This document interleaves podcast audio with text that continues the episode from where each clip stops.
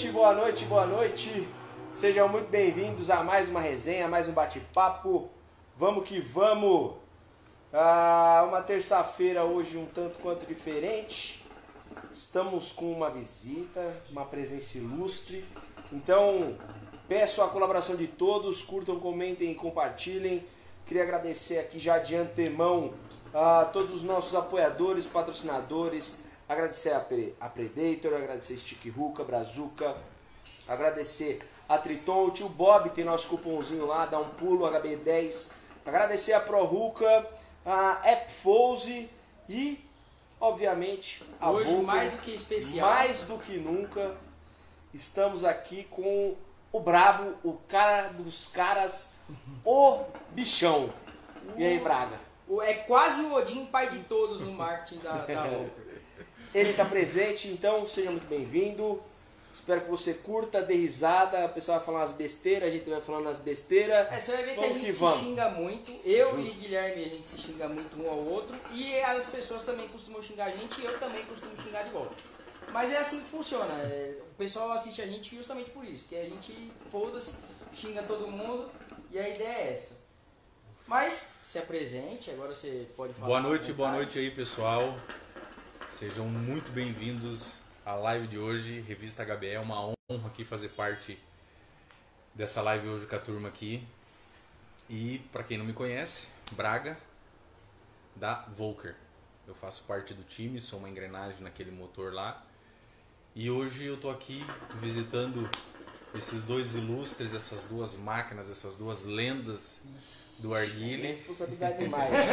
é muita responsabilidade. E a gente veio, veio fazendo uma visita aí para a turma de São Paulo, aproveitando para falar um pouquinho de Volker, falar um pouquinho desse lançamento que tá aqui e tá lá também e tá E não sai aqui. das nossas pautas. Nossa, toda toda semana a semana. gente fala. Tanto é que a gente já foi cobrado que a gente não gravou o vídeo ainda. E por que, que a gente não gravou? A gente explicou acho que tem umas duas semanas, né? Foi, faz duas semanas. Porque como a gente tá fumando muito, se a gente gravar ela agora, vai ser muito tendencioso. Tipo assim, a gente vai. não vai conseguir transparecer a verdade que a gente quer, porque a gente parece que vai ficar forçado. Quem assiste o nosso vídeo sabe? A gente fala e é vídeo rápido e tal. Só que toda vez que a gente vai falar da Ice Blue, a gente se enrola, porque a gente fala muito bem. Porque de fato é muito bom. E a gente já fumou, que eu falei, 3 quilos dessa caceta. E aí a gente não quer fazer um vídeo e, e gastar muito tempo e falar, porra, mas os caras são patrocinados. Beleza, a gente é, mas que a gente até falou, a gente comprou a Ice Blue. Isso aí não tem nada a ver. A gente foi lá e comprou porque é viciante o negócio. que bom. Então a gente tá enrolando um pouco pra gravar pra o pessoal entender que a gente fuma de fato o tempo inteiro e aí a gente gravar o vídeo, mesmo que a gente puxe o saco para uma caceta, o pessoal entenda que é porque de fato é um fumo que a gente gosta muito. Enfim, mas continue aí. Bom, vamos lá. Falando especificamente de Ice Blue, tá aqui.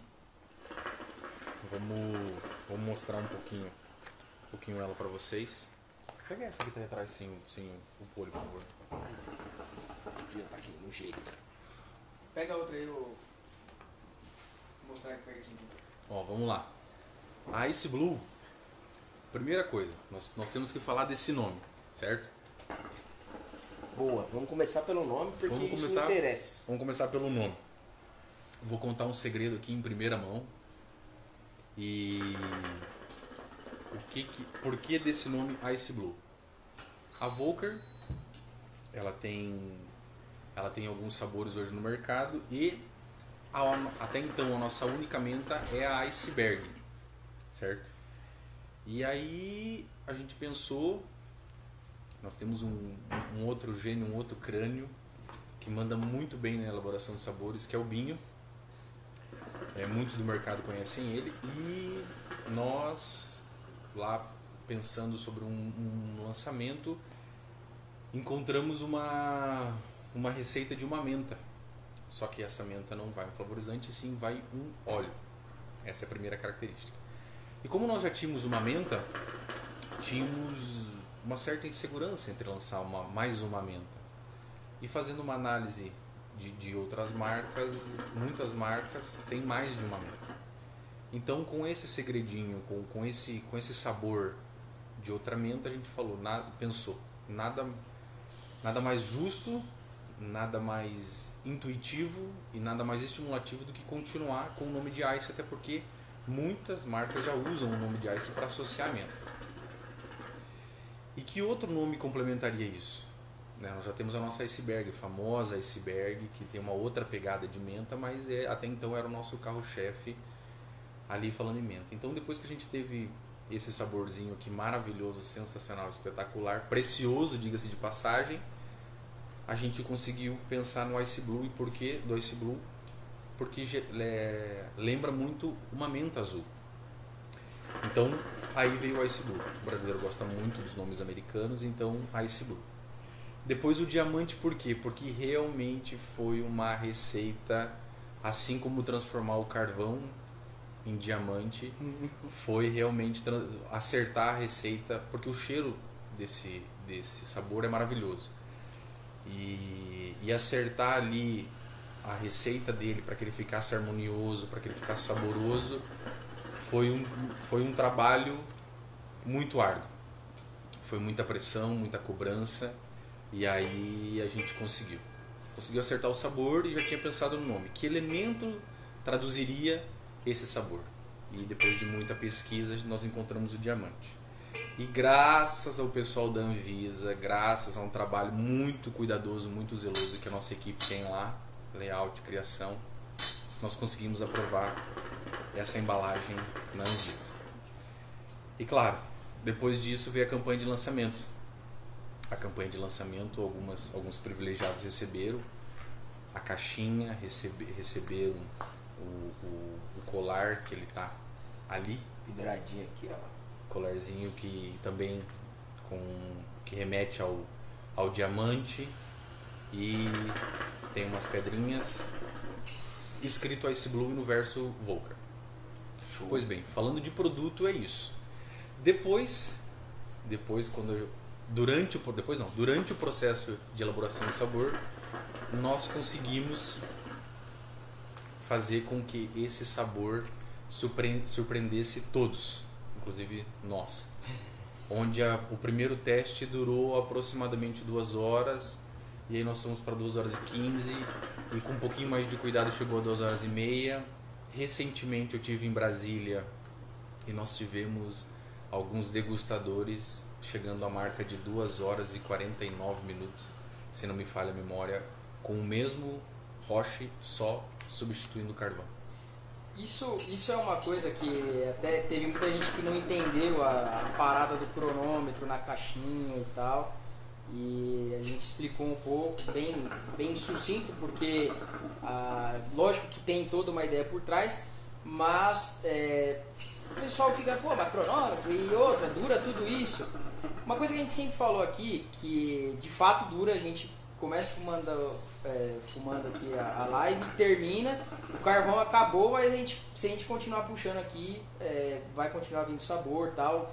Lógico, é, para fazer durar todo esse tempo, tem toda uma questão de como monta, da, do carvão que usa, porque você usa um carvão que vem muita temperatura e se você não, não rotacionar, não controlar, vai é impossível não dar uma torrada, isso é um padrão, qualquer coisa que você colocar ali, com muita temperatura vai torrar e, e vai estragar e é, depois não adianta o pessoal reclamar, pô, mas falaram que dura 2 horas e 49 durou 20 minutos no meu.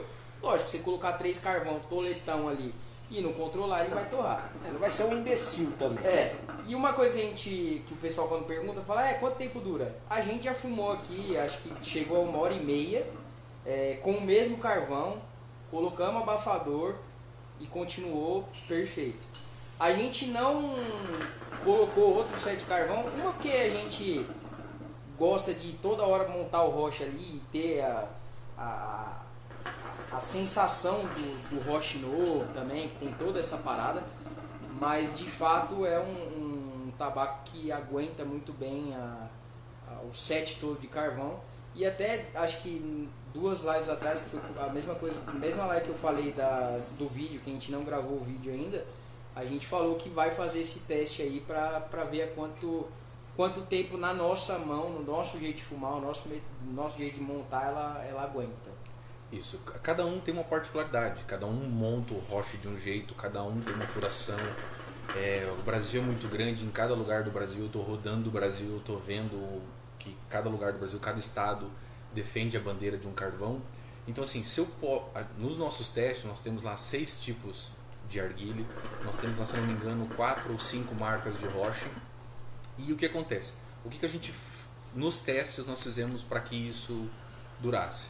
Cara, padrão, padrão que a gente vê nas reviews de todos, da grande maioria pelo menos, de quem faz review, de quem testa sabor. Tabaco até a altura do pino central, independente do tipo do rocha, independente da marca, independente do tamanho, certo? Alumínio, todos os tipos de furação, não mudou absolutamente nada. E o segredinho é ficar rotacionando o carvão. Com os roches menores, a gente conseguiu fumar as duas sessões de carvão, né? Os dois sets de carvão é, com três carvões. Nos, nos, nos maiores, foi acende ele com, com três carvão e com três carvões, depois continua com dois e assim vai dois até é, chegar às duas horas. Tem, tem degustador, tem promoter, já vou falar sobre, esse, sobre essas nomenclaturas, sobre esses títulos, sobre essas tribos que a Volker criou é, que, que consegue furar o tempo todo, as duas horas, uma hora e quarenta, uma hora e meia, duas horas e quinze, todo esse tempo usando três carvões. Então é mais ou menos o, o tipo do arguile, uma combinação de tipo, tipo e tamanho do arguile com o roche e o carvão que está usando. Hoje falar de carvão é uma coisa muito delicada, né? Nós vivemos um período de recessão, muita coisa estranha aparecendo por aí. E, e aí vem um, um um cuidado que quem for degustar, que é uma coisa que a gente esse atributo, essa, esse adjetivo que a gente usa em, para os consumidores dos produtos Volker é deguste. É no dia a dia, é, quando os lojas voltarem a abrir, em casa com os amigos, numa live, é realmente deguste, aprecie, é, tente entender o que você está consumindo. E já aproveitar que você deu o gancho aí de degustar, aproveitar e tudo mais, uma pergunta um tanto quanto particular, Braga, no seu momento de intimidade na sessão. Como você gosta de preparar o seu roche? Qual que é a sua configuração? Se quiser falar o arguile, se quiser falar o roche, pode falar, não tem problema. Como que você monta também? Se tem alguma curiosidade, alguma peculiaridade que você gosta de fazer? Manda aí pra gente. Bom, vamos lá. Eu gosto muito de fumar, ou eu fumo mais, né? Então eu posso, posso usar isso. Eu fumo mais no Amazon.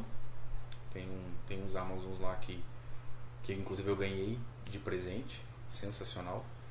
É, o Roche, um amigão nosso, amigão da marca, amigão particular, Hit Hookah, certo? Alumínio, a Volker hoje tem alumínio, então a gente usa os nossos alumínios. E, e aí o carvão, cara, a gente tem um lote de carvão lá na fábrica que cada um tem uma quantidade por mês lá que a gente consome, que são os carvões importados. Então, hoje é isso que eu faço. É assim que eu preparo o meu rocha. E não poderia deixar de esquecer e agradecer, tem, nós temos muitos parceiros, mas uma piteirinha muito legal, que é a Smoking, lá do Natan da Monken, que é um que é uma piteira que a gente gosta muito porque realmente sempre quando a gente lava, vai, usa a mesma piteira para testar sabores, então lavou a piteira, o sabor de qualquer outro sabor, o sabor, o cheiro, o gosto de outra essência não interfere, some quando a gente vai fumar outra sessão, vai testar o sabor. Não que as outras marcas ou as outras piteiras é, sejam diferentes, mas essa foi a que eu mais me, identifiquei. Isso é um fator muito importante, principalmente para tipo na hora de testar não ter interferência, não ter resto ou coisa do tipo e acabar estragando uma proposta boa que possa vir ou algo do tipo. Isso é bem legal mesmo de fazer. Eu vou pegar aqui o chat rapidinho, mandar um abraço pra galera. O Marcos Brito, que já deu seu compartilhamento, muito obrigado, já deixou sua curtida também. João Paulo Johnny, que também curtiu e compartilhou a live, muito obrigado pelo fortalecimento.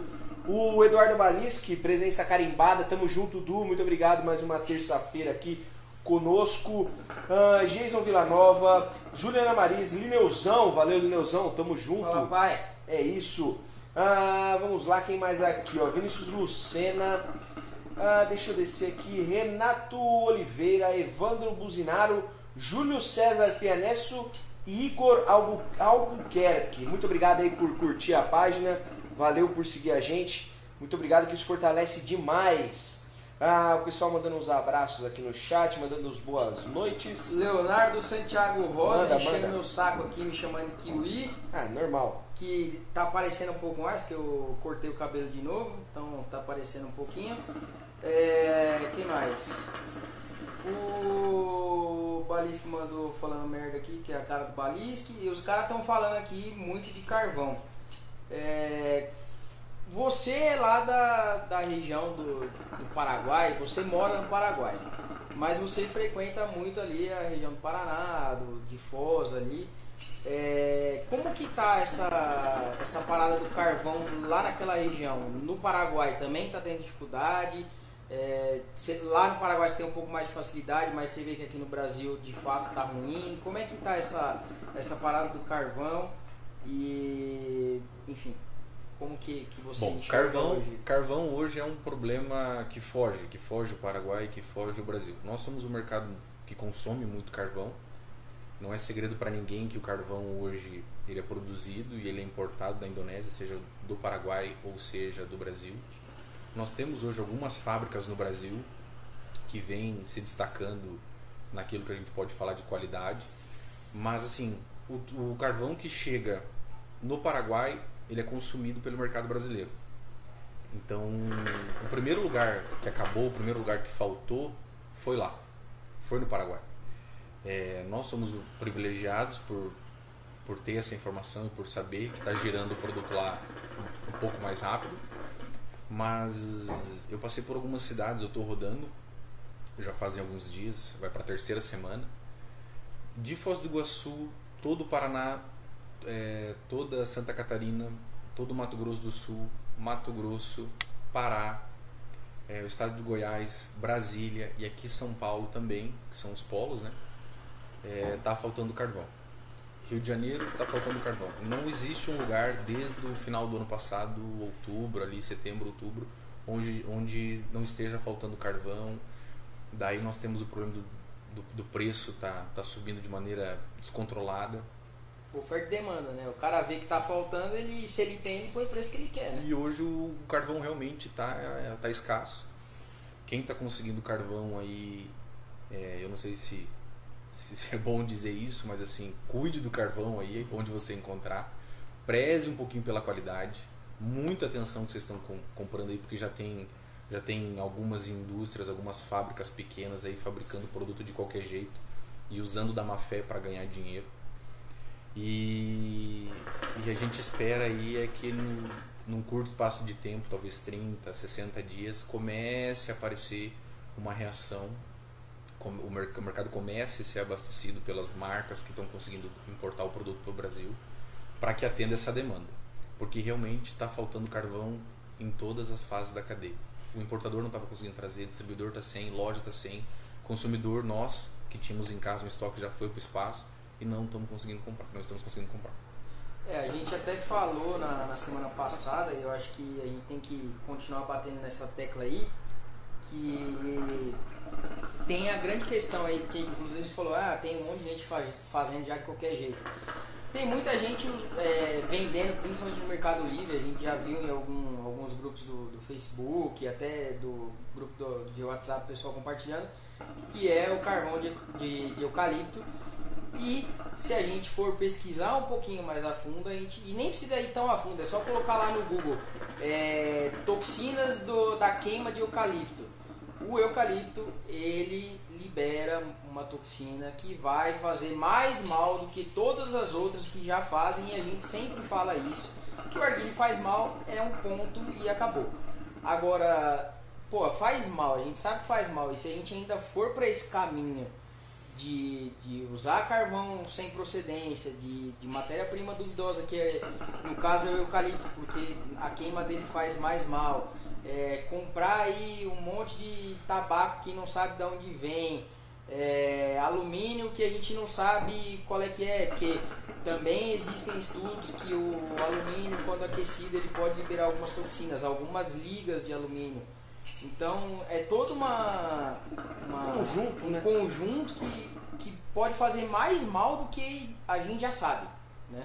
Então, se você, igual você deve ter visto o pessoal usando uns toletão desse tamanho de eucalipto e faz mal. Até o pessoal que, que faz pit smoke, né, o churrasco lá, não pode usar o carvão de eucalipto, que a fumaça ela é tóxica e vai contaminar a carne, que vai contaminar o seu, a sua corrente sanguínea com esta porra. Então, prezem pela saúde, num momento, inclusive, que a gente tem que tomar mais cuidado ainda com, com, com tudo que vai pro pulmão ali, porque de fato essa porra desse vírus aí fode inclusive o pulmão. né? É, Agora uma, uma dúvida que eu acho que não, não só minha, mas tem mais gente. É, o que você pode falar da, da, da parte da produção da Volker? É, tipo de tabaco, se ele é importado do Brasil, se ele é importado de outro lugar, o que, que você pode falar aí para esclarecer? Eu tenho essa dúvida e eu acredito que as pessoas também tenham, porque há um tempo atrás outras marcas fizeram, ah, vem visitar a fábrica, não sei o que, teve o problema da, da fábrica aí que a gente já falou um monte de vezes, mas como hoje você está aqui a gente não vai citar o nome dessa marca, mas que teve um problema é, de vídeos que vazaram, a gente acredita que seja verdade, que Uhum. depois de um tempo fecharam a fábrica também, enfim. É, mas o que que a, a- em que ponto a, a Volker ela se se compromete a ter todo esse cuidado para evitar, já que vale lembrar a, Ice Blue e outras é, outra, outros sabores da, da Volker são legalizados pela Anvisa, então tem que ter um cuidado a mais, porque tudo isso tem um custo e não adianta você fa- ter um custo inicial para legalizar e depois abrir mão e deixar que a- tudo se foda, né? Bom, vamos lá. Primeiro falando de processo de fabricação. Hoje eu posso falar da Volker porque eu acompanho de ponta a ponta do processo. Tabaco. É um tabaco importado. Da onde? É um tabaco canadense. Braga, por que um tabaco canadense? Bom, nós temos uma pessoa responsável dentro da fábrica que viaja, que já, que já viajou o mundo e, e já provou outros tabacos, ou já provou o tabaco Virginia, que é usado na grande maioria do- dos sabores. Virginia é a espécie do tabaco. E, e então já provou os tabacos e identificou o tabaco canadense como ele, ele tendo uma qualidade superior por uma diferença de preço é, não significativa, onde a gente conseguia é, usar esse insumo, esse tabaco, para fabricação do nosso produto. Então, tabaco é diferente do tabaco brasileiro, por quê? Porque assim como qualquer outra outra folha produzida, leva-se em consideração o quê? Clima, altitude, tratamento do solo, o que é usado, o que é usado para para cuidar dessa folha. Nós sabemos que, o, que a folha do tabaco é, recebe muito tratamento químico, então tem todo esse cuidado. Então o tabaco que a gente usa é um tabaco Virgínia, porém ele vem do Canadá, ele é importado do Canadá, do Canadá direto para o Paraguai. Ponto. O nosso líquido. Ah, os nossos líquidos vêm de um laboratório nos Estados Unidos, certo? E lá, esse laboratório, antes de mais nada, nós enviamos uma amostra do tabaco. Lá, essa pessoa responsável viaja até o laboratório, é feito os testes de lá. Depois vem uma versão final e ou ajustada do líquido para a gente fazer isso dentro da fábrica também, para fazer o gran finale. E depois vem a quantidade de líquido usada para a gente concluir o processo de fabricação dentro da fábrica. Então nós temos o tabaco, que ele é, ele é importado, vem igual vocês já viram alguns vídeos de, outra- de outras marcas, ele é picado dentro da fábrica, ele recebe todo o procedimento de tratamento, cura, descanso dentro da fábrica. O líquido vem, esse líquido ele é beneficiado, ele recebe um- um- uma atenção lá dentro da fábrica para depois ser adicionado junto ao tabaco preparado. Ponto. Então esse é o processo de fabricação, depois ele é envasado no sachê e depois embalado nas caixinhas de 50 gramas e essas, por sua vez, vai para o pack. É assim que é feito os sabores, os sabores da Volca. Particularidade número um da fábrica. Nós temos uma fábrica legalizada, registrada, que preenche todos os pré-requisitos daquele país, o Paraguai. Nós poderíamos fazer uma comparação a meio ambiente, vigilância sanitária, é, é, tratamento de resíduos, EPI dos funcionários, os equipamentos. Recentemente a gente comprou uma máquina é, de primeiro mundo para evitar aquele problema grave antigo que nós tínhamos que era o vazamento, que você chega no ponto de venda a caixinha estava manchada. Tinha um, era uma falha que nós tínhamos e hoje nós é, substituímos isso através de uma máquina nova, super potente. Então assim todo esse cuidado é sendo feito. Quando nós olhamos e nós se deparamos com o que é feito no Brasil, o Paraguai, por sua vez, tem uma outra maneira de, de, de controlar é, a produção de tabaco. Nós não conseguimos é, nem produzir a embalagem na gráfica lá no Paraguai se a nossa se a gente não preencher esses pré-requisitos, não enviar para a gráfica é, to, todas essas liberações que o fisco, que o governo do Paraguai nos emite. É, essas fábricas, é, essas não, algumas fábricas clandestinas no Brasil que não tem, que é um pouco diferente do Brasil. Hoje é muito fácil no Brasil constituir uma, um CNPJ, uma inscrição estadual, tirar um alvará fazer o registro da marca no INPI, que, que, que os órgãos no Brasil eles não, não se comunicam. Você vai na Junta Comercial no Paraná, faz o estatuto, o contrato social, a Receita Federal emite o CNPJ, o bombeiro vai lá e vê se tem extintor, a prefeitura te dá o alvará de funcionamento, você beleza. Só que o meio ambiente, a vigilância sanitária no Brasil, ela não se comunica com, com esses outros órgãos. Então a fábrica ela até tem um CNPJ, ela tem o registro de marcas e patentes, mas ela não tem a liberação de produção daquilo de uma maneira diferente do Paraguai. Consegue produzir? Consegue. Aí vem a, a, as falhas do Brasil. Ah, eu consigo produzir, mas eu não poderia, em tese, comercializar. Mas espera aí. Se você consegue produzir um produto, quem deveria autorizar ou não a comercialização desse produto que você fabricou é o mesmo órgão que autorizou você constituir a empresa. E o Brasil, por ser um país muito grande, enfim, ele não, ele não consegue fazer todo esse controle. E aí vem é, esses produtos que a gente é, se deparou, que cresceu, que nasceram de uma maneira muito rápida no ano passado. Inúmeras marcas, fabricando de qualquer jeito, é, enfim, vocês, vi, vocês viram e continuam vendo isso na prateleira das tabacarias, das conveniências. É, outra coisa muito importante é o que está ali dentro os nossos produtos, principalmente esses que são anvisados, antes da Anvisa autorizar a liberação, antes disso entrar no Brasil com essa tarjinha do 136, isso vai para um laboratório certificado internacionalmente. E o laboratório coloca isso em equipamentos, em microscópios, e emite um laudo. Ó, oh, aqui dentro tem um flavorizante chamado Ice Blue. Aqui dentro tem o tabaco, aqui dentro não tem o. Apesar de ter nicotina, né, não vai matar você. Agora, assim, você chega no ponto de venda e você vê um monte de embalagem com a tarja do 136. Inclusive vocês têm que se atentar porque todo ano ou periodicamente a Anvisa substitui essas, essas advertências. E o que eu posso garantir para vocês é o que há de mais atual em legislação de Anvisa é essa advertência é, que está na Ice Blue, em todos os nossos sabores, né? Porque a gente padronizou. Mas existem, por exemplo, algumas marcas que ainda usam a tarjinha de advertência frontal preta isso já entrou em desuso há dois anos. Então ali é um sabor que ou ele está ali há muito tempo no ponto de venda, ou então ele só se preocupou com a embalagem. Por quê? Porque as gráficas no Brasil não, não têm esse controle como tem lá no país, no nosso país Paraguai, que é fabricado ah, os sabores da Volca. Pois bem, dando continuidade a isso, ah, nós estamos vendo isso com o carvão. A falta de carvão está fazendo nascer algumas fábricas clandestinas produzindo um produto, sabe-se lá Deus como, de que biomassa que isso é feito. Ah, misturado um pouco de carvão de coco com madeira, com eucalipto, ou vai saber lá que madeira que foi usada ali para render um pouquinho de, de carvão de coco que essa fábrica conseguiu.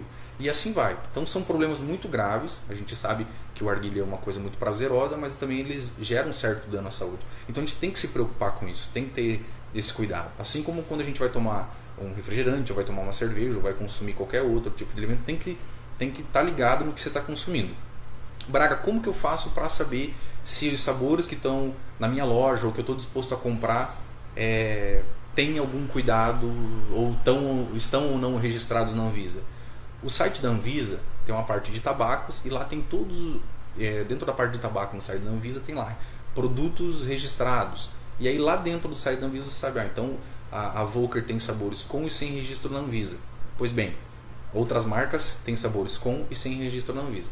Os sabores, todos os nossos sabores são aprovados por esse, por esse laboratório certificado internacionalmente que fica em outro país. Não tem essa certificação é, no Paraguai, então a gente manda para fora. Fica no, no, Reino Unido o nosso labora, o laboratório que atesta os nossos sabores.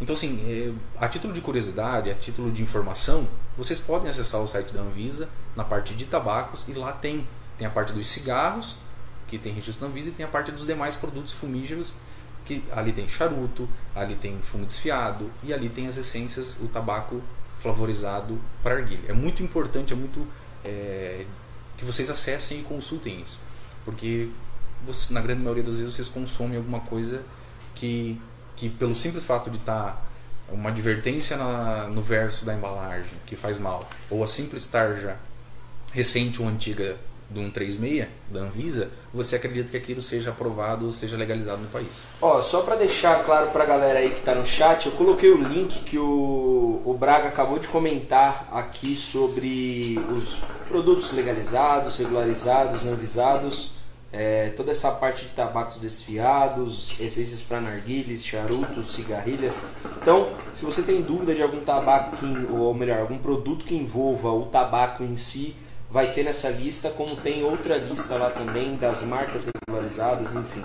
Então, é, tem tudo aí nesse link que eu pus principalmente referente aos sabores e marcas. Basicamente é isso. Recebemos algumas perguntas aqui, bem legais. É, a primeira dela foi do Vinícius Lucena. Ele perguntou quanto tempo levou para desenvolver o sabor Ice Blue. Bom, que a gente experimentou o teste, a gente até comentou aqui agora há pouco antes de, de, iniciar a live, que eu falei, mantém do jeito que tá esta caceta que tá bom demais. A gente experimentou em setembro, né, Gui? Que, que Exato. a gente falou até semana passada. Exato. Então, se o tabaco de teste chegou pra gente em setembro, quanto tempo antes de setembro começou essa, essa luta aí para fazer, para lapidar esse negócio todo? Boa, boa adjetivo. Foi realmente foi uma lapidação. O Binho teve nos Estados Unidos em janeiro, janeiro de 2020. Em fevereiro de 2020 nós lançamos a nossa Commander, né? Hoje através da Anvisa chamada Tutigan. Então quando ele teve em janeiro, ele já trouxe a amostra desse líquido. E aí ele ficou de, quando nós concluímos o, a, o lançamento da Tutigan, quem tiver esse prazer, quem tiver oportunidade, prove o nosso Glass Tutti Frutti. Estou fumando Touch Gun com Ice Blue, que eu já falei que fica bom para uma porra. Esse cara é o cara do Tutti Frutti. Ele gosta muito.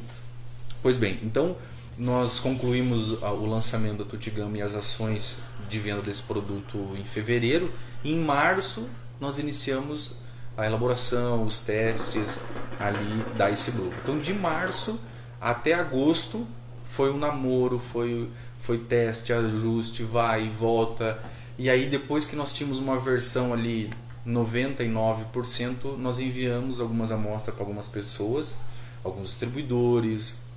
Vocês receberam a primeira mão, alguém deu, alguns elogiaram, outros sugeriram algumas alterações e aí a gente deu uma última, uma última lapidada, uma última polidinha nesse diamante. E aí foi para foi pro laboratório. Foi pro laboratório e aí o laboratório nos devolveu aprovando e aí a gente nós demos entrada no processo de registro da Anvisa.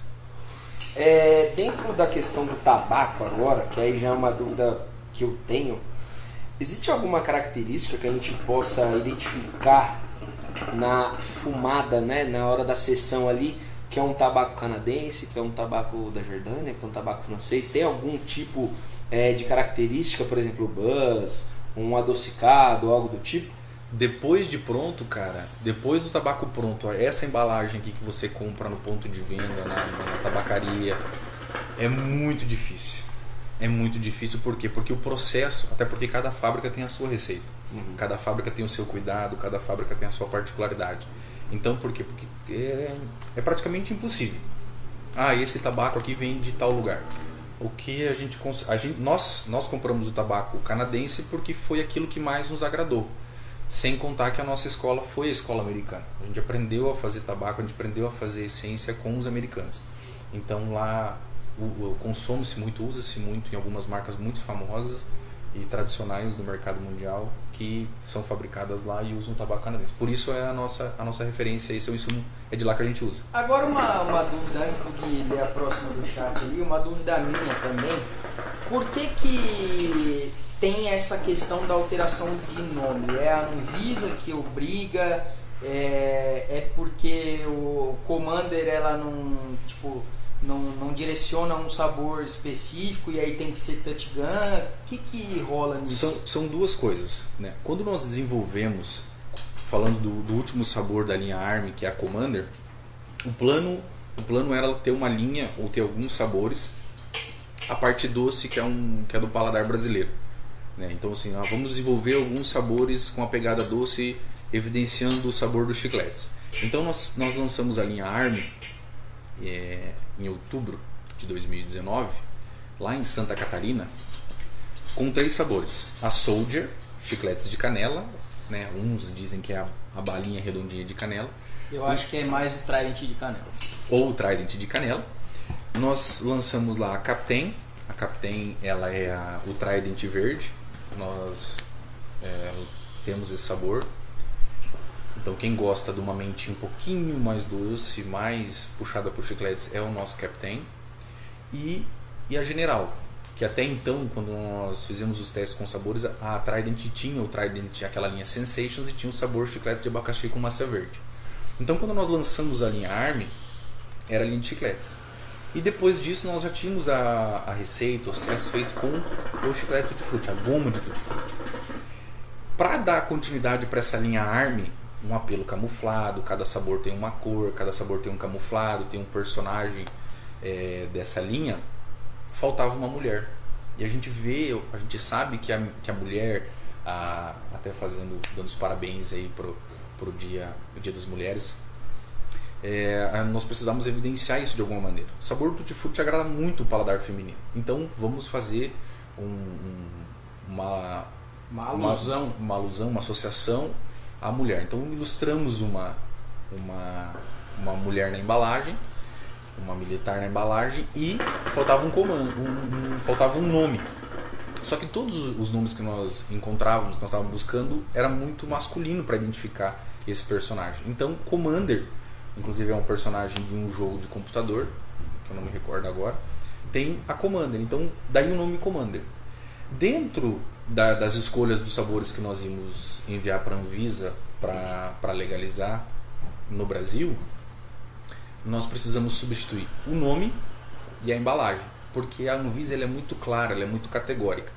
Você não pode gerar o estímulo do consumo do tabaco, assim como você não pode gerar estímulo para o consumo de álcool. Se beber, não dirige. Produto destinado a maior de 18 anos. Então, todas essas advertências é muito importante a gente cuidar na hora de legalizar, de registrar o produto. Então, o, o, a, o nome Commander nós tivemos que substituir e o nome Soldier nós tivemos que substituir. E para tentar deixar o, o, produto mais claro para o consumidor, que é uma coisa que a Volker até então não defendia, era realmente gerar curiosidade, por isso que as nossas embalagens são ilustradas, nós não identificávamos o sabor na embalagem, foi o que? Não, vamos, vamos usar, vamos deixar isso o mais claro possível. Qual que é a possibilidade? Literal. Tutti Gum, chicletes de tutti frutti. Sinagam, chicletes de canela. Então pronto. Nós conseguimos manter, a Anvisa aprovou a Corsário, que é a nossa manga com laranja, aprovou a nossa iceberg e a, e a Alien não, não autorizou nem a ilustração nem o nome e daí numa interposição a gente tirou o I e, e substituiu o I por um L. Então Allen. Mas assim, para deixar o som, a fonética do, do, nome do produto o mais próximo possível daquilo que já vinha sido comercializado. Então foi só o quê? Um ajuste de embalagem, de layout e a substituição desses nomes para cumprir as determinações, para cumprir as exigências que a Anvisa faz para o produto é, chegar legalizado. Chegar legalizado Quantos sabores no total a Volker tem e quais já estão legalizados, quais estão em processo, como está esse pé? Então vamos lá. A Volker ela tem 16 sabores, não, 15 sabores, né, com o lançamento da Sinagam. Nós temos outro saborzinho que está lá na ponta da agulha para ser lançado. Uhum. E o que acontece? Para não gerar um conflito na, no PDV, não, não gerar conflito e dúvida do consumidor, nós tira esses sabores que são visados, nós substitu, nós tiramos eles do, do, do mercado na, da embalagem sem Anvisa. Então nós tínhamos a Alien, que era o alienígena, chamava atenção pra caramba, e colocamos a Alien. Nós colocamos a Alien no mercado. Então, é, esses são cinco sabores anvisados que eles, que eles vêm dos sabores que não tinham Anvisa. A Ice Blue, ela já foi lançada somente avisada. Então não tem Ice Blue. A gente até tem alguns layouts nas redes sociais sem a tarjinha do 136. Mas é mera divulgação, é só uma maneira de chamar a atenção de vocês para o sabor Ice Blue. E, e agora está vindo um outro sabor que nós já tínhamos sem Anvisa, um sabor que vendia muito. Tem muita gente que é fã, que é Yami. A Yami, a nossa gelatina de ursinhos. Uns gostam dela porque ela tem uma pegadinha cítrica, outra que ela tem uma pegadinha doce e o refrescante dela, o geladinho dela é maravilhoso. Então tá vindo aí a Yami Anvisada, tá vindo aí a Yami cumprindo todos os pré-requisitos. Já está aprovado até se vocês acessarem o site da Anvisa, vocês vão ver lá que ela sofreu uma alteraçãozinha no nome, mas é a mesma Yami que você consumia um tempo atrás. Então ela tá, tá chegando aí, vai vir uma campanha de, de, de, de relançamento desse produto, com as informações de Anvisa, em breve tá chegando os distribuidores. Alô, distribuidor, entre em contato com o nosso importador aí e avisa que você está sem AME, que você precisa de AME. Para a gente, muito em breve, divulgar isso aí e acreditamos que, paralelo a isso, é, mais um tempinho assim que a IAME entrar no, no voltar para o mercado Anvisada, vem, continua o nosso calendário de lançamentos. Beleza? A Juliana Maris, ela fez uma pergunta um tanto quanto curiosa. Ela quer saber como que faz para trabalhar na Volker. Assim, é, desde trampar em fábrica até trampar para a marca em si, tipo no marketing e outros setores relacionados a isso. Como que é isso? É um processo seletivo como uma de um, uma outra empresa qualquer? Como a gente já está acostumado, currículo, tem que ter ali o seu portfólio, algo do tipo? Como funciona isso? Bom, é, para trabalhar na marca, a primeira coisa é o seguinte: trabalhar é, para fazer o trabalhar para fazer o quê, né? O, ah, e a gente a gente coloca pessoas para trabalhar junto com a gente, levando em consideração o quê? O que, que essa pessoa gosta, o que, que essa pessoa sabe fazer. Ponto. É, paralelo a isso, a gente precisa saber o que, que ela já fez. Então, assim, ah, Braga, o que, que a Volker precisa hoje? Ah, a Volker precisa de alguém que, que faça tal coisa. Não necessariamente, até porque o mundo está mudando, nós temos funcionários em loco hoje. Então hoje com o home office, a gente tem pessoas espalhadas pelo Brasil inteiro nos ajudando com as ações da Volca. É, o primeiro passo seria fazer o que? Mandar um e-mail.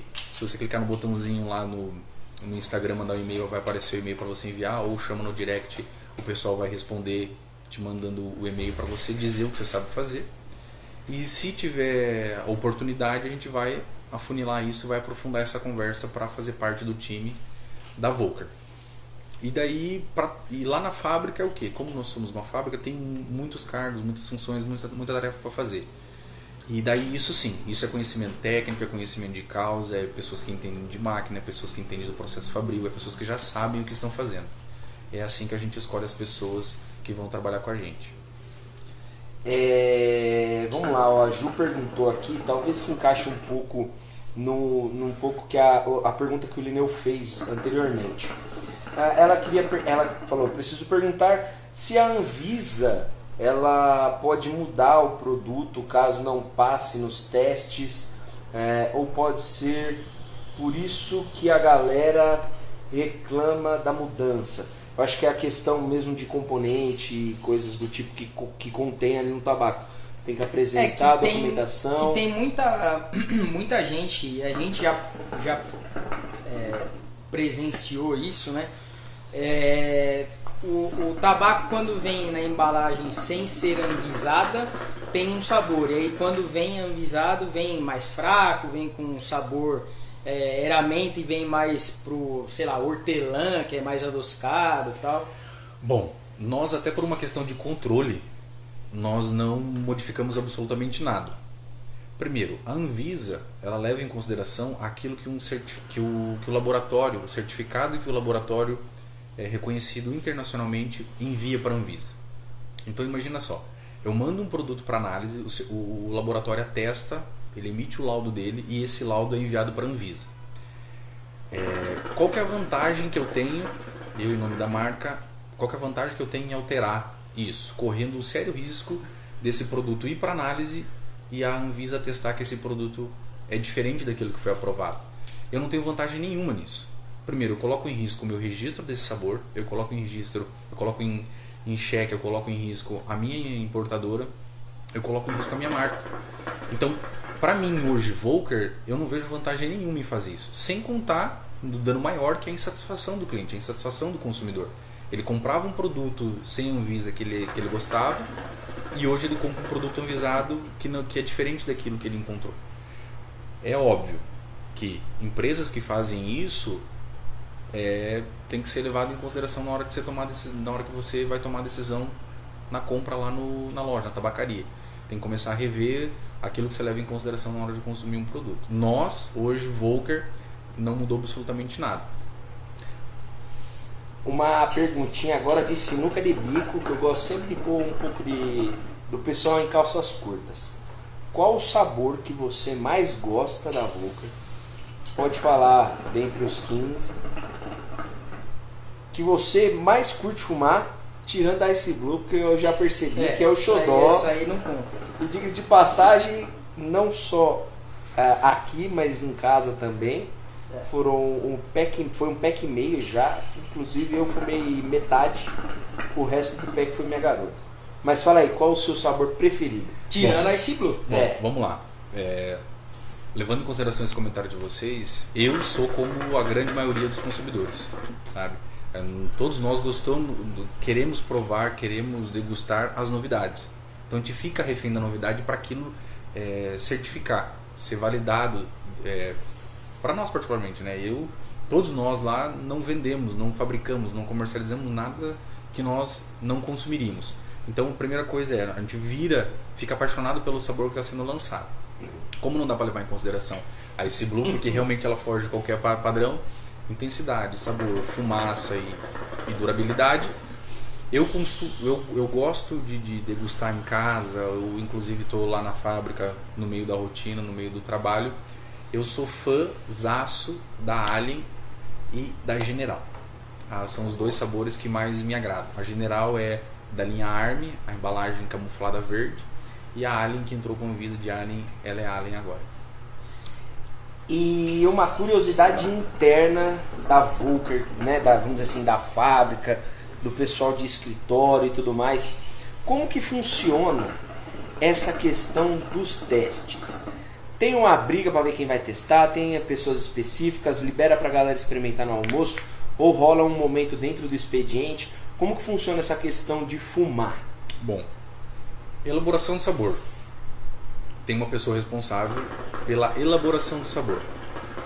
Partindo do marco zero. Qual é o critério? Ah, a gente quer lançar um sabor de é, café. Tal, tal café. É, ou vamos mais longe, vamos fugir o que existe. Ah, nós precisamos, nós queremos lançar um sabor de arroz com feijão.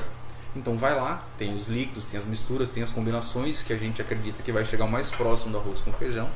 Essa pessoa prova, começa, começa do zero. O cheiro, é, o, o, aspecto que vai dar ali a montagem no roche e ela prova, opa, ficou satisfatório. Ficou dentro dos padrões, não é nada nojento, não é nada que vai criar repulsa porque acontece isso. É uma receita. Você está aprendendo a fazer um bolo de alguma coisa. Você colocou muito azeite, você colocou muito sal, muito açúcar, errou, joga fora, começa do zero e corrige aquilo que você acredita que errou. Então realmente é tentativa. É tentativa, é tentativa, é tentativa até acertar. Ficou ali dentro da, da razoabilidade, isso vai, isso vai sendo chamado as pessoas que, que têm um paladar aguçado, que tem que está mais tempo degustando, que tem um pouquinho mais de, de feeling, de know-how de produto. E a nossa equipe lá hoje que faz isso, nós, nós temos lá 6, 7, 8 pessoas que fazem isso e eu faço parte disso. Ah, dá para colocar um pouquinho mais de alho, frita mais a cebola e assim vai até o negócio ficar agradável. Depois disso, nós temos alguns alguns próximos, né? sejam eles distribuidores, sejam vocês. Por isso que quando vocês recebem a amostra aqui, é um, saque, um sachêzinho transparente. Porque isso realmente é feito numa espécie de cozinha. É feito no, numa balança de precisão, isso é feito de uma maneira mais handmade, mais craft. Artesanal por quê? Porque é um prelo, é um teste. Então tem uma receita e isso depois é escalonado porque a linha de produção é bem maior. Então tem isso, sabe? É feito por uma pessoa que tem uma bagagem enorme e depois disso isso vai vindo para os mais próximos lá de dentro e depois de lá de dentro vai para vai para uma aprovação ou vai para uma espécie de, de, de berlinda aí é, de quem é mais próximo. Vocês estão, receberam esse blue também antes de, de, de qualquer coisa. É, justamente por quê? Porque vocês estão no mercado há muito tempo, vocês recebem opiniões, feedback de, de consumidores, vocês têm audiência de vocês assim como distribuidor, assim como alguns lojistas, sabe? Então a gente se preocupa com isso, porque é o mercado quem vai consumir esse produto. A gente precisa levar em consideração essa opinião, essa, essa sugestão, esse, essa recomendação. Agora uma, uma outra questão que a gente sempre fala muito e a gente fala muito de uma marca específica, principalmente que é a Masaya. É... A Masaya, assim, a gente, quem fumou há 6, 7 anos atrás a, o tabaco lá, sabor ameixa da Masaya, se fumar hoje é exatamente o mesmo sabor é, eles têm um controle de qualidade que uh, na maioria das marcas, eu, se eu fosse de alguma marca, eu ia falar que é invejável porque eles conseguem manter essa receita. E de fato, conversando com, com o Richan, que você deve conhecer, não sei, é, ele sempre falou, cara, isso é uma receita de bolo e a partir do momento que você acerta a receita de bolo, é só você seguir ela sempre que vai sempre dar certo.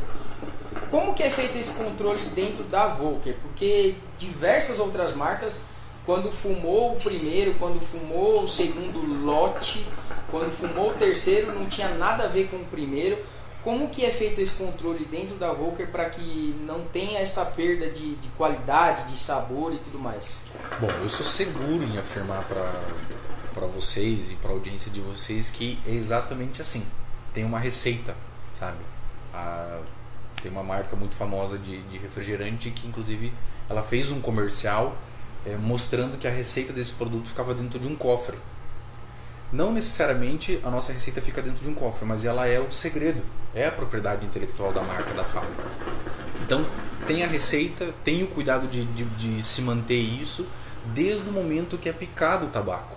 Então, o tabaco vem da mesma maneira que vocês já viram em outras fábricas, aí aquela caixa grandona, né? A gente tem uma, uma, máquina específica que pica, ali é cuidado, vai para um outro processo, isso vai para um processo, depois vai para a cura, da cura vai para o descanso, a receita na quantidade de líquido que vai ali, certo? Então isso é mantido.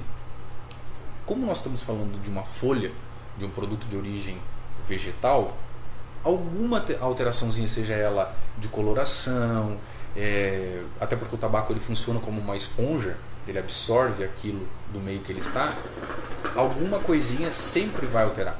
Você, você pode ter lá um confinamento, sei lá, de mil cabeças de boi. Você não vai ter 100 picanhas iguais, 200 picanhas iguais. Alguma coisinha sempre vai ser diferente da outra.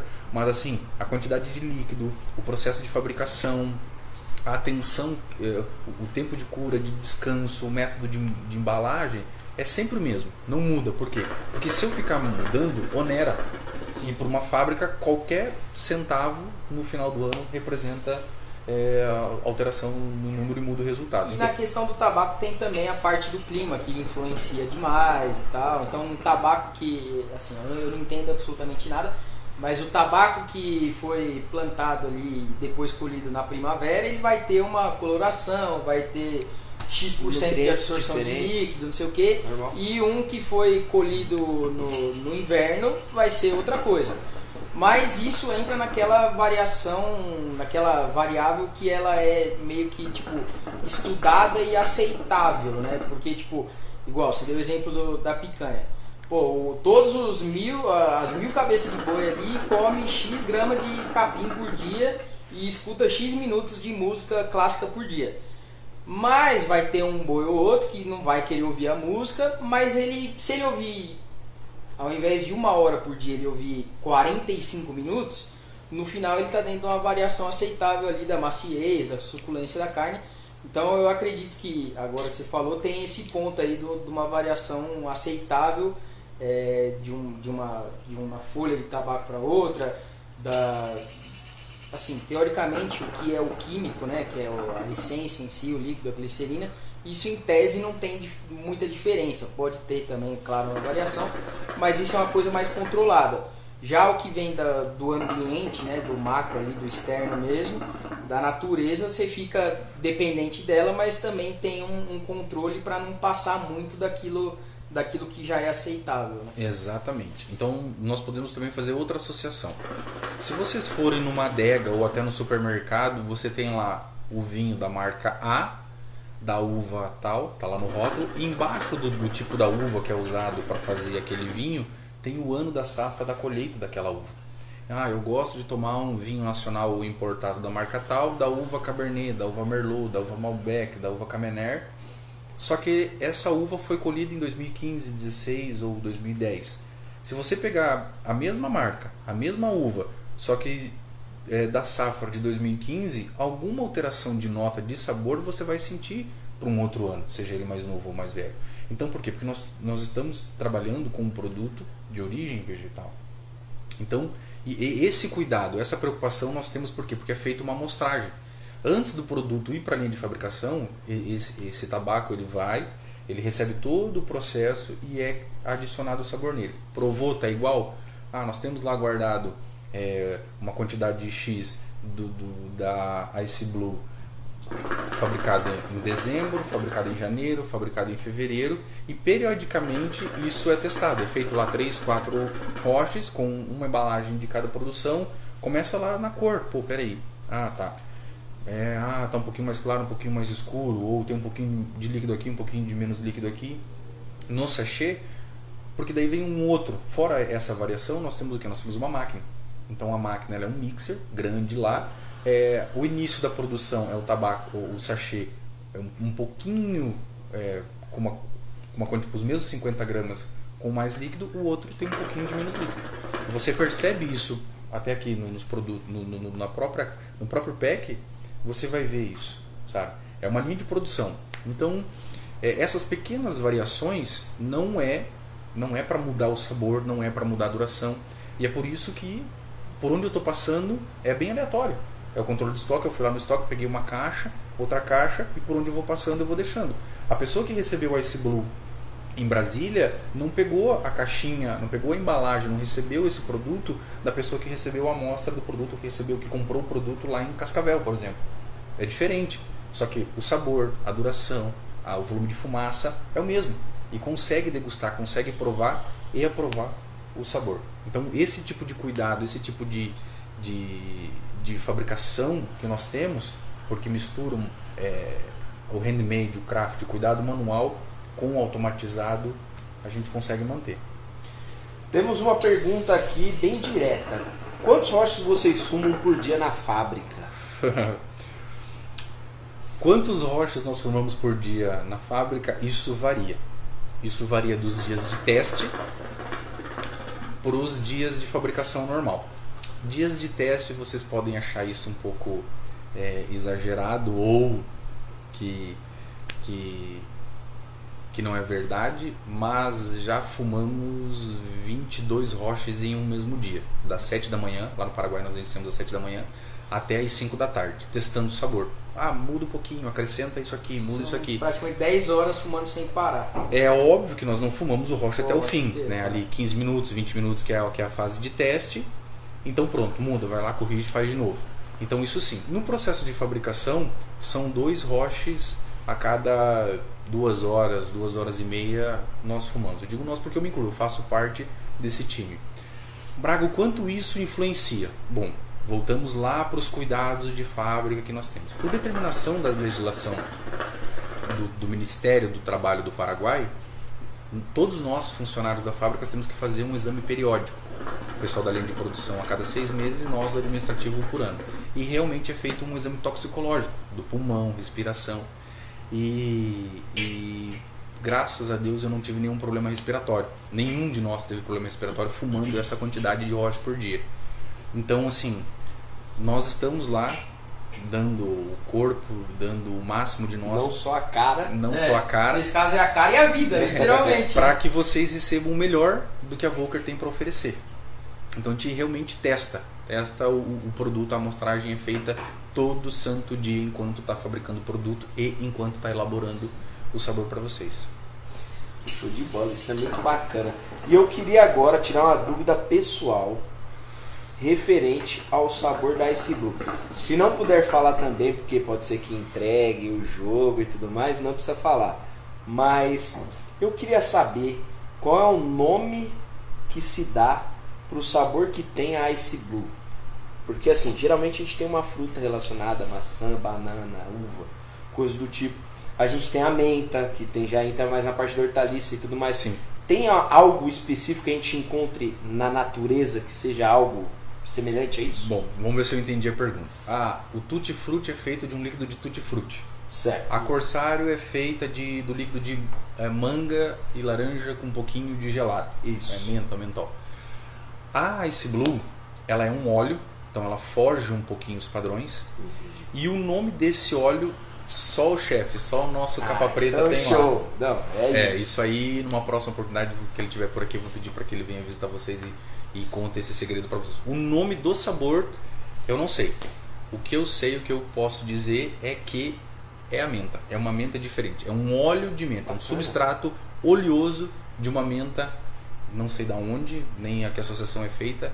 O que a gente conseguiu identificar é que é muito parecido o gosto da Ice Blue, do líquido usado na Ice Blue, com aquele chiclete Trident X-Fresh, é, Extreme. Extreme É. Fresh. Então, assim, o docinho e tal não é fidedigno, mas é muito próximo É daquilo. muito igual. Eu acho, eu particularmente acho muito parecido. E tem umas Colgate da vida aí que tem. Então, um- é, é isso, é por isso. A minha pergunta vem exatamente daí. Porque a gente sabe que tem coisas na nossa vida que tem algo semelhante a esse sabor. E a gente não tem um negócio pra falar assim, ó, isso aqui tem essa referência desse tipo de produto, desse, dessa folha, desse, dessa fruta ou algo do tipo. Mas quando a gente vai descrever a Ice Blue, que foi um grande problema que eu tive, é, eu chegava nos meninos que até estavam acompanhando até um tempo atrás a live, o pessoal da Tabacaria KM, até lá no trabalho, e o pessoal perguntava, que sabor que tem? Eu falo, cara, é Pasta muito de dente. É muito difícil de falar porque ela lembra um enxaguante bucal, mas ao mesmo tempo é um negócio doce e você sente que preenche tipo a boca inteira, você sabe que que você está ativando todos os sensores ali na boca, você tem uma sensação completa na sessão, tá ligado? Nós, Então, podemos, nós podemos aprofundar. Nós estamos falando de degustar um produto que está ligado diretamente é, aos nossos. A, a dois sensos. eh, dois sentidos diretos. Nós estamos falando do olfato e do paladar. Pois bem, só que isso começa antes no aspecto visual, lá a hora que você abre o sachê que você está montando o rocha. Você abriu o sachê de Ice Blue, você não sente o cheiro de Colgate, você não sente o cheiro de Listerine, você não sente o cheiro de uma menta. As pessoas abrem por onde eu tenho passado e sentem o cheiro de quê? cara, de, de um doce, Gelol. assim, é, é, É, gelol. tem Gelol. gelol também. Gelol. Pô, cara- os caras fizeram uma. Salompas. Porra, o que, que é isso? Um relaxante muscular? Não. Então, assim, e isso vai difundindo. Esses são. E a Volker preza muito isso lá, lá fora, lá no começo. Aonde? Na embalagem. A embalagem difunde os sentidos. ó. O que, que é Space Man? O que, que o melão e melancia da, Space, da, da, da- Volker tem a ver com astronauta? É isso. É você parar um pouquinho para pensar naquilo que você está consumindo. Foge um pouco os padrões de consumo desse mercado, foge. Mas é, a gente está tentando, é, nós estamos nos posicionando de maneira diferente nesse nicho de Isso mercado. é bacana demais. Então vai além, pô, o aspecto visual. Na- inúmeras reviews de, de Volker vocês vão ver, pô, é um tabaco picado diferente das demais, ou da grande maioria. A coloração, por quê? Porque o líquido também tem uma cor. O líquido interfere no, no tabaco depois de, de curtido, depois de descansado. O líquido tem uma coloração, então ele interfere na cor. Então se você pegar lá uma iceberg, é diferente de uma Sinagam, que é diferente de uma Tutigam. A, a própria cor do produto acabado é diferente. Eu acho que o maior exemplo dessa diferença é pegar a Sinagan, que ela tem uma cor mais.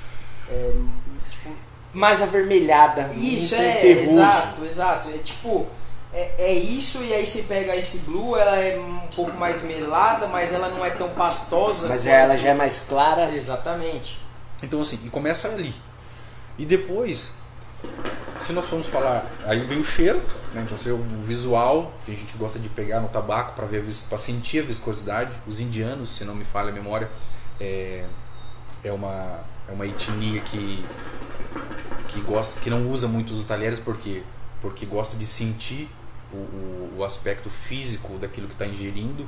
É, outros povos brindam por quê? Porque quando você vai consumir uma bebida, você não, não tem a bebida não tem som, então por isso do, do brinde na hora de Os consumir. gregos quebram o prato, Então, assim, arrotam depois do- de comer. Esse conjunto é para estimular as suas sensações. Não, não- estou dizendo para vocês pegarem o tabaco com a mão ou quebrarem o rocho erguerem depois de antes ou depois de consumir a- os nossos produtos, mas é um conjunto. Por quê? Porque isso vai gerar estímulo na hora de você degustar o produto.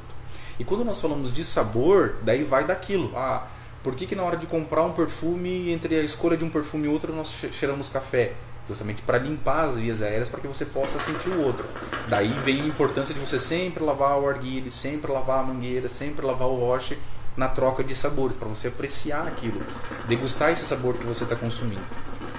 Então, assim, o, o consumo é isso.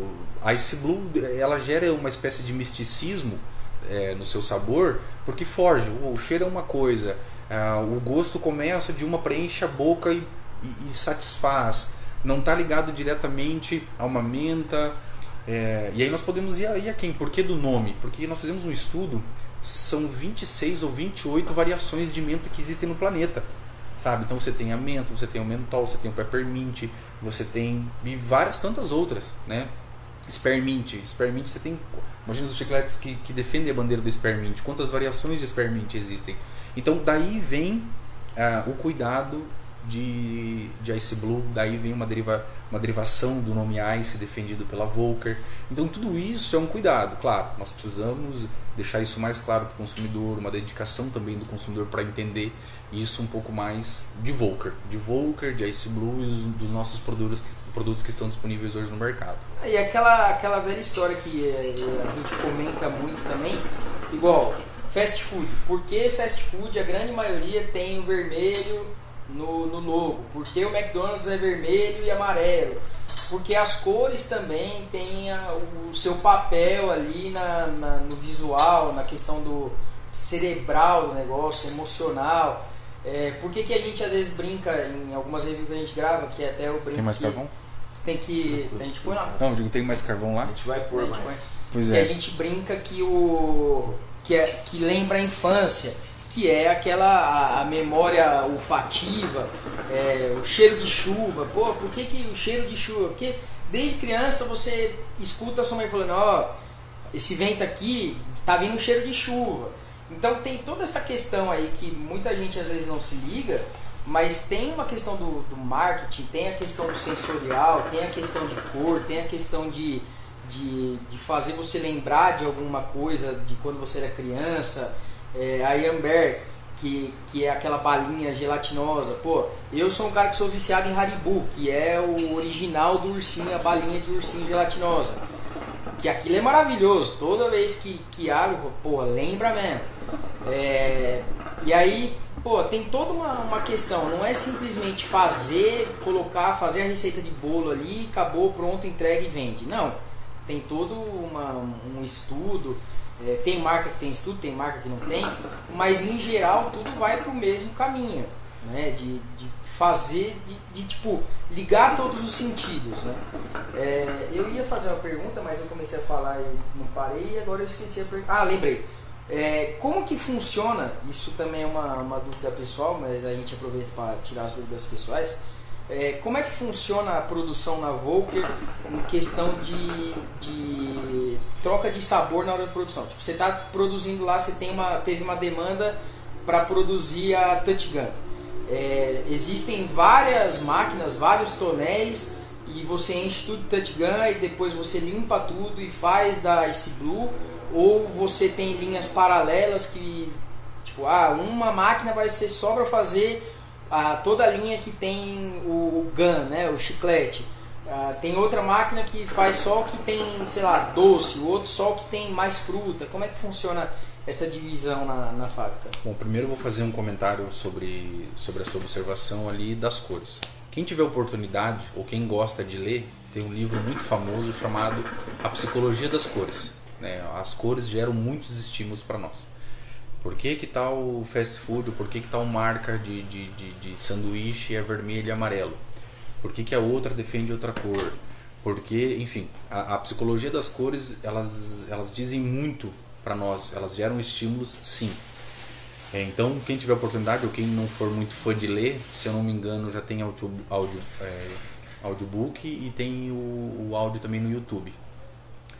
É, ouçam ou leiam para, inclusive para o mundo, para o mundo que, para as decisões de vocês, né? O que, que eu vou consumir, o que, que eu vou olhar, o que, que eu vou ver durante a minha tomada de decisão. Bom, no processo de fabricação, a primeira coisa é uma cozinha de restaurante. Né? Do que, que é feito a bancada? Qual é o material usado na bancada de um restaurante? Via de regra, via de norma, a BNT diz que tem que ser feito tudo de aço inox. O aço inox ele não contamina, dificilmente ele vai ser contaminado.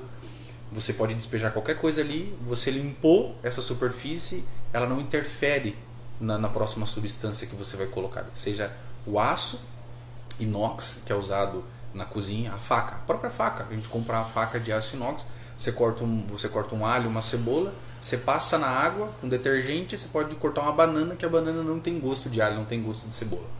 Pois bem, os materiais usados no processo de fabricação, todos eles são feitos de aço inox.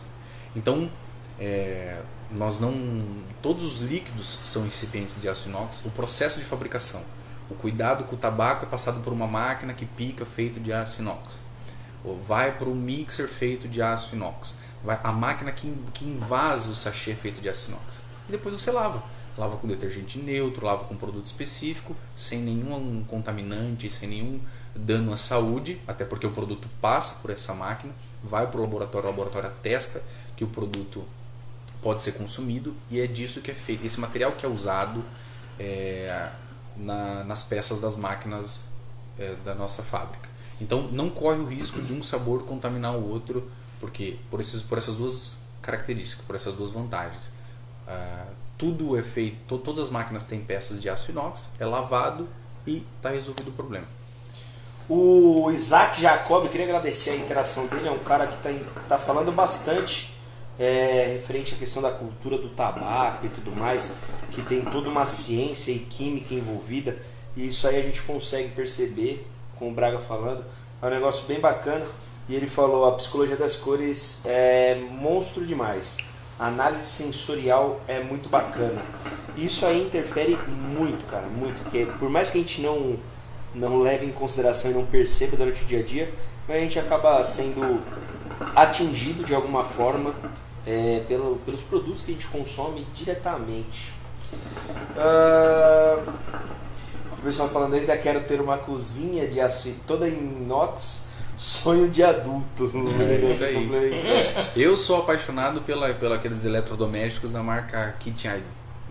Aquela batedeira que pode ser moedor de carne, que fabrica, que pode fazer macarrão. Eu, eu, eu, gosto de, de, cozinhar, de brincar na cozinha lá. Então... Inclusive a gente conhece um cara em comum, que é o Thiago da Predator, que ele tem um monte de máquina dessa porra aí, porque ele é um cara fresco. Nossa, a churrasqueira do cara é toda de inox. Ele tem máquina da Kitchen Eye, tem a cafeteira só para café, tem a cafeteira para café com leite tem não sei o que, o cara é um nojo. Alô, Thiago. O cara é um nojo. Fala comigo. Ele mandou mensagem agora há pouco aqui, falar pra ele, ô, porra. Ô, Thiago, leva, nós conhecer tua cozinha aí, faz uma janta pra nós aí, pô. Não, vou falar, o churrasco na casa dele é bom, hein?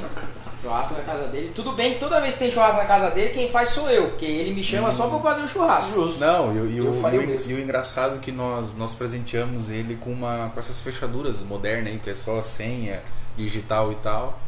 E até agora, nada para ela ver se a fechadura tá funcionando. Não, mas ele trocou, viu? Aí trocou, ele trocou, sabe por, quê? É. sabe por que eu sei? Porque a fechadura antiga dele, ele tá tentando vender pra mim. Ah, é? É. Ah, Falei é, que agora, agora eu já sei, filho da puta, velho. Não, ele, ele falou, pô, não sei o que, queria trocar minha fechadura. Eu falei, manda o sabor aí da fechadura que você quer. Nós vamos arrumar uma fechadura pra você aí. Caraca. Outra vez que eu tive aqui. É, tá vendo? É nessas conversas que a gente vai pegando os Ô, macetes de cada um. Chama nós aí, Thiago. Uma Filho pizza. da mãe. Por coincidência, eu mandei uma mensagem hoje pro Alan. O Alan tá no sítio lá em, na Minas, chácara de Minas Gerais. lá no mato. E tava, disse que tá voltando. Né? Vamos fumar um Ice Blue junto quinta-feira. Deixa eu te fazer uma pergunta agora aqui, um tanto quanto capciosa. É, se não quiser responder também não tem problema, porque eu sei que a gente trabalha num mercado muito delicado, para não falar De filho da puta. de filho É. da puta com o ego lá no alto.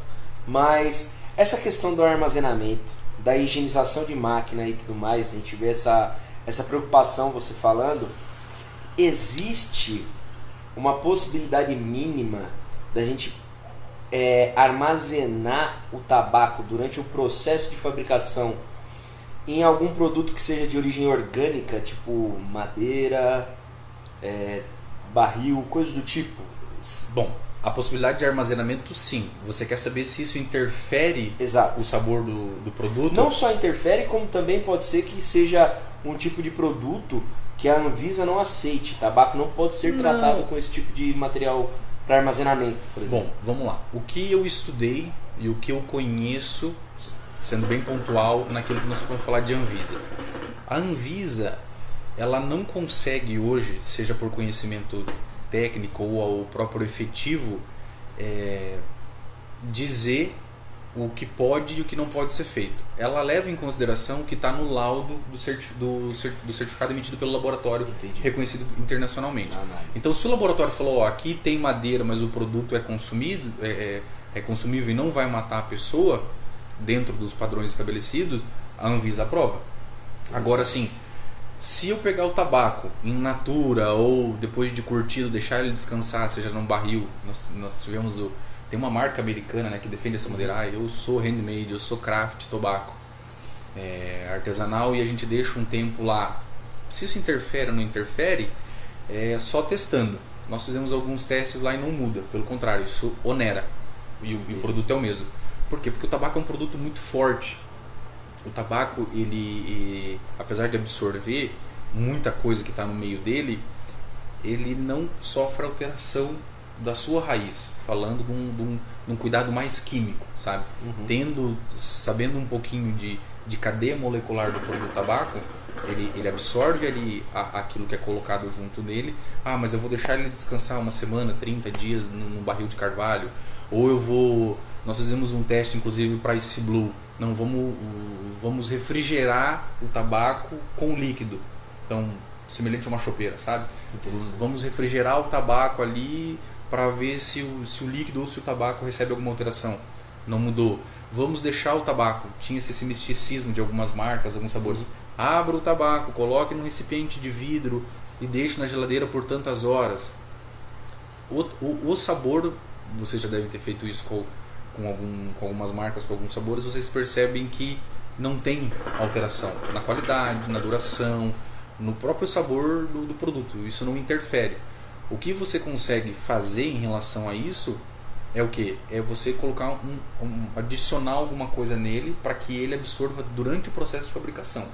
Des, desconheço, ao, apesar de algumas marcas defender isso no marketing, desconheço alguma alguma coisa que realmente mude.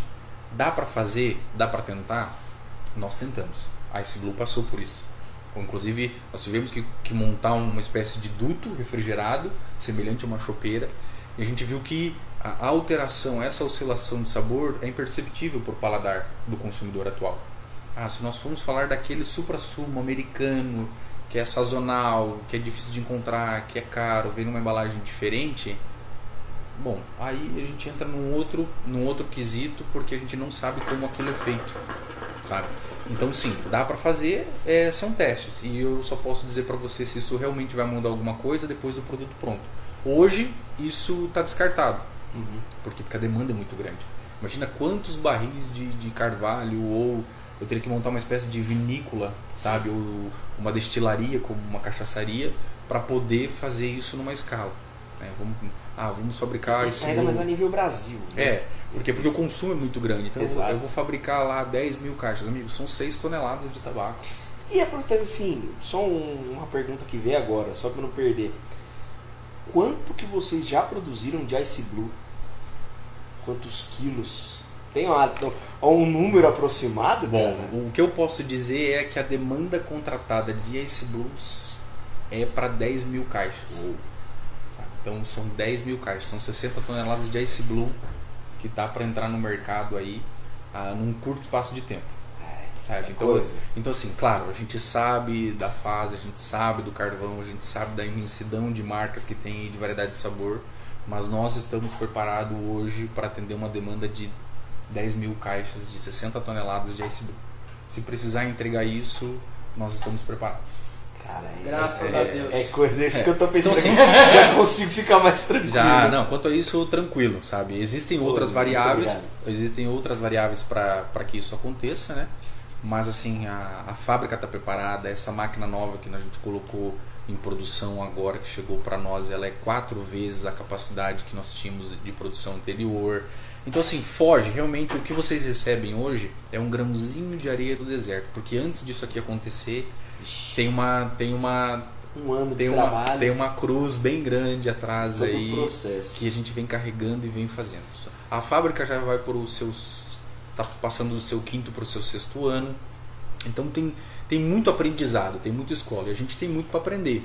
Tem muita referência no mercado, tem muita gente boa nos ajudando, nos orientando. É. Então, assim, é realmente um zelo, é um cuidado. A gente prefere ir devagar, ir entendendo as necessidades do mercado. Porque, assim, já teve sabor que a gente apostou e ele teve uma retranca e foi. Aí, mas não foi aquilo que a gente esperava. Teve sabor que, a gente, que nós subestimamos, a própria canela. A canela, no momento de decisão, foi uma briga. Mas quem é que fuma canela? Você tá maluco. Eu imagino. Quando a gente levou uma amostra de canela para um, pra um youtuber muito famoso aí, que eu não falei para ele que ia falar o nome dele aqui, então não vou dizer o nome dele. a gente levou a canela para ele. Amigão, nós ficamos, se eu não me engano, das 7 da noite às 2 da manhã fumando só canela com ele. E ele falou: Não, não é possível, não é possível, você não vai levar essas amostras embora, eu quero tudo para mim. E ali a gente sentiu que realmente o mercado queria, precisava daquele E sabor. não tem, cara. Entendeu? Então, assim, devagarinho a gente vai acertando a mão. Tem marcas que acertam a mão em um sabor, nós acertamos outra. E isso está entrando no paladar do brasileiro. Sem contar que o Brasil é um país muito grande. Ah, nós temos aqui o, o centro-oeste, daqui para daqui pra cima, São Paulo é um clima mais quente, então o pessoal gosta mais da iceberg, a ice blue está sendo bem aceita. A canela já é uma coisa mais daqui, mais aqui, Santa Catarina, São Paulo. É, Paraná e São Paulo gostam dos, dos sabores mais frutados e docinhos, com não tanta refrescância, sabe? E aí a gente, tem, a gente entra numa outra vertente, num, num outro quesito chamado paladar do consumidor. Nós temos consumidores hoje de 18 anos, 20 anos, e nós temos consumidores hoje de 35, de 40. Então nós temos que ter produtos para agradar todos os paladares em todos os lugares do país. Querendo ou não, vocês vão produzindo, lançando e fazendo um mapeamento ali de, de, de onde é mais aceitável, onde vende mais, onde vende menos e vocês apostam nessa, nessa questão do mapeamento também. Tipo, ah, canela eu sei que vai vender mais de São Paulo para baixo. Então você vai apostar mais canela em São Paulo para baixo, ao invés de tentar vender e, entre aspas, empurrar para um distribuidor lá na Bahia. Não, isso reflete na campanha de produto, isso reflete numa campanha de venda. Qual que é a vantagem que eu, como marca, como importador, como fabricante, tenho em pegar e falar para o distribuidor, não, lá em Brasília, não, tá vendendo muita canela em São Paulo. Tá, mas o meu consumidor é aqui de Brasília, o meu consumidor é aqui do Goiás.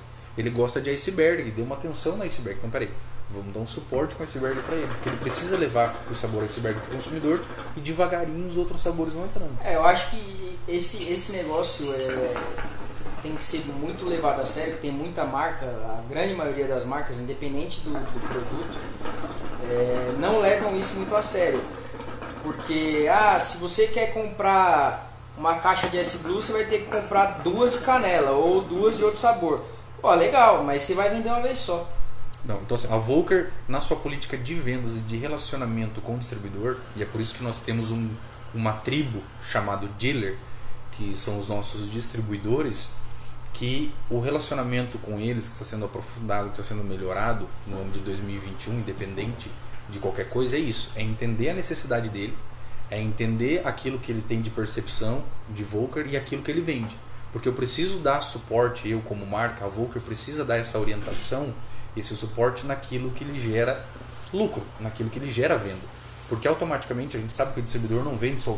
Sim. Ele tem, uma, ele tem outras marcas, ele tem outros produtos, ele tem acessórios, ele tem carvão para se preocupar. Então, se eu puder ajudar ele, e é o que a gente vem, vem fazendo hoje, é o que? Não, peraí. Dos seis sabores Anvisado e dos outros sabores sem Anvisa, o que é que você vende? Eu vendo isso aqui.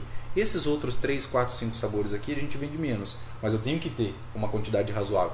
Então, pronto, vamos dar atenção para o que sai, para aquilo que mais gira, para que você consiga trabalhar me- melhor. E aí vamos E apro- manter o estoque mínimo do cara dos outros sabores. e por quê? Porque paralelo a isso vem um calendário de lançamento. Então, assim, por quê? Porque o consumidor quer um novo o tempo todo. O, o consumidor, o próprio distribuidor, que é um cara que está no mercado há 10 anos, ele tem o seu próprio paladar. Então, na hora de emitir a opinião sobre um sabor, ele fala: Eu acredito isso, mas a minha cadeia, a minha carteira de clientes está pedindo tal sabor. E é por isso que você fala é, em demanda em si, né? Porque vocês fazem de fato baseado com os dealers em si. Porque uma das perguntas que chegou aqui foi da Ju. Ela fez exatamente essa pergunta. Vocês fabricam por demanda ou fabricam e despacham? Não, vamos lá. Fabricação. Fabricação é, é feita uma análise aquilo que nós já temos pronto, tá? Daquilo que já, ah, iceberg.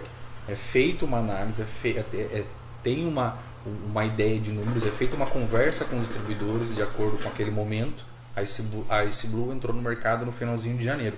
Então nós já tínhamos um número de distribuidores, um número próximo. Então a gente, claro, tem uma fábrica lá pronta à disposição para fabricar esse sabor. Mas tem um número. Ah, eu tenho capacidade de fabricar hoje 10 mil eh, caixas de Ice Blue, 60 mil quilos.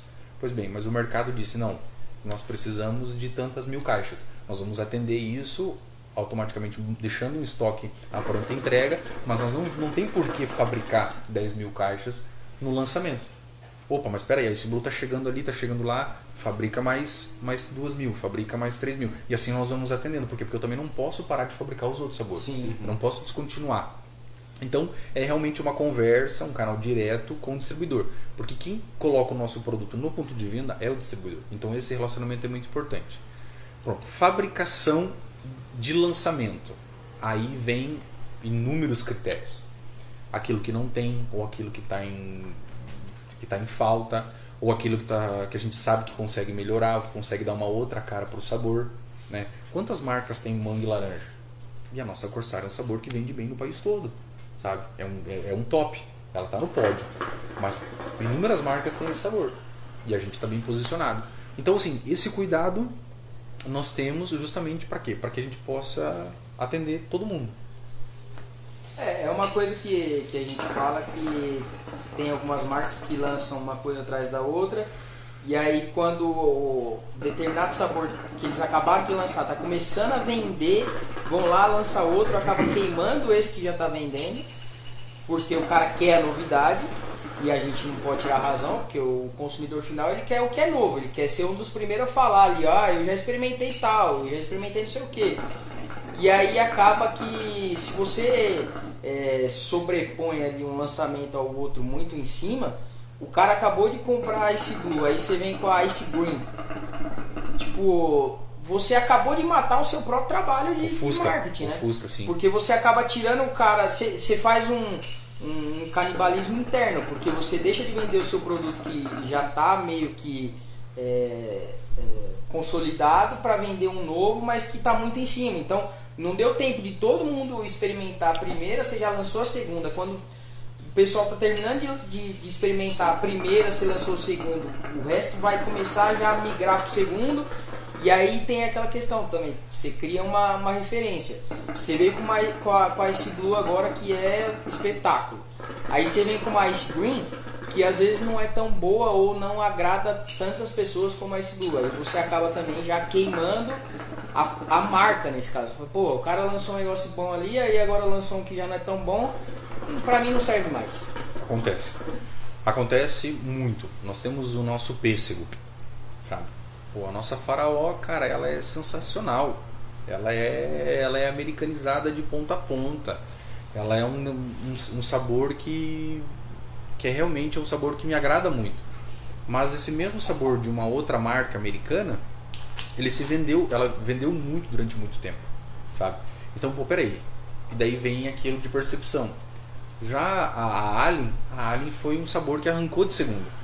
Nós fizemos um lançamento no Narguilé Shop de Brasília em 2019 e foi um sabor que lançou bem, vendeu bem no lançamento, teve recompra, teve compra outra vez, os números foram aumentando, o produto foi se, se dissipando por, pelo país todo e é um sabor que agrada muita gente. É, tem uma, uma youtuber do. Pode falar. E ela, ela tem um canal, ela faz review para inúmeras marcas e tem um depoimento dela para nós que ela falou: nós, eu, eu e as pessoas que, que fumam comigo não gostávamos de Ice Blue, não gostávamos de Blueberry. E quando eu provei a Alien, realmente eu, eu tive que refilar meu paladar. Porque a Alien, apesar de defender a bandeira da Blueberry, ela tem um pouquinho de laranja, ela tem um pouquinho de abacaxi. Então a gente consegue mudar, inclusive, a percepção de sabor.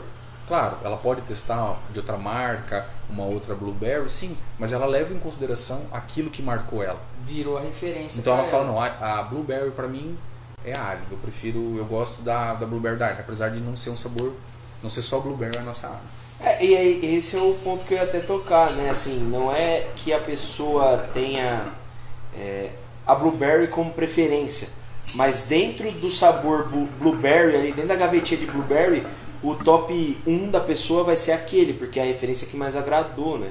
Então acho que isso que é a pira do, do paladar individual aí que não tem como.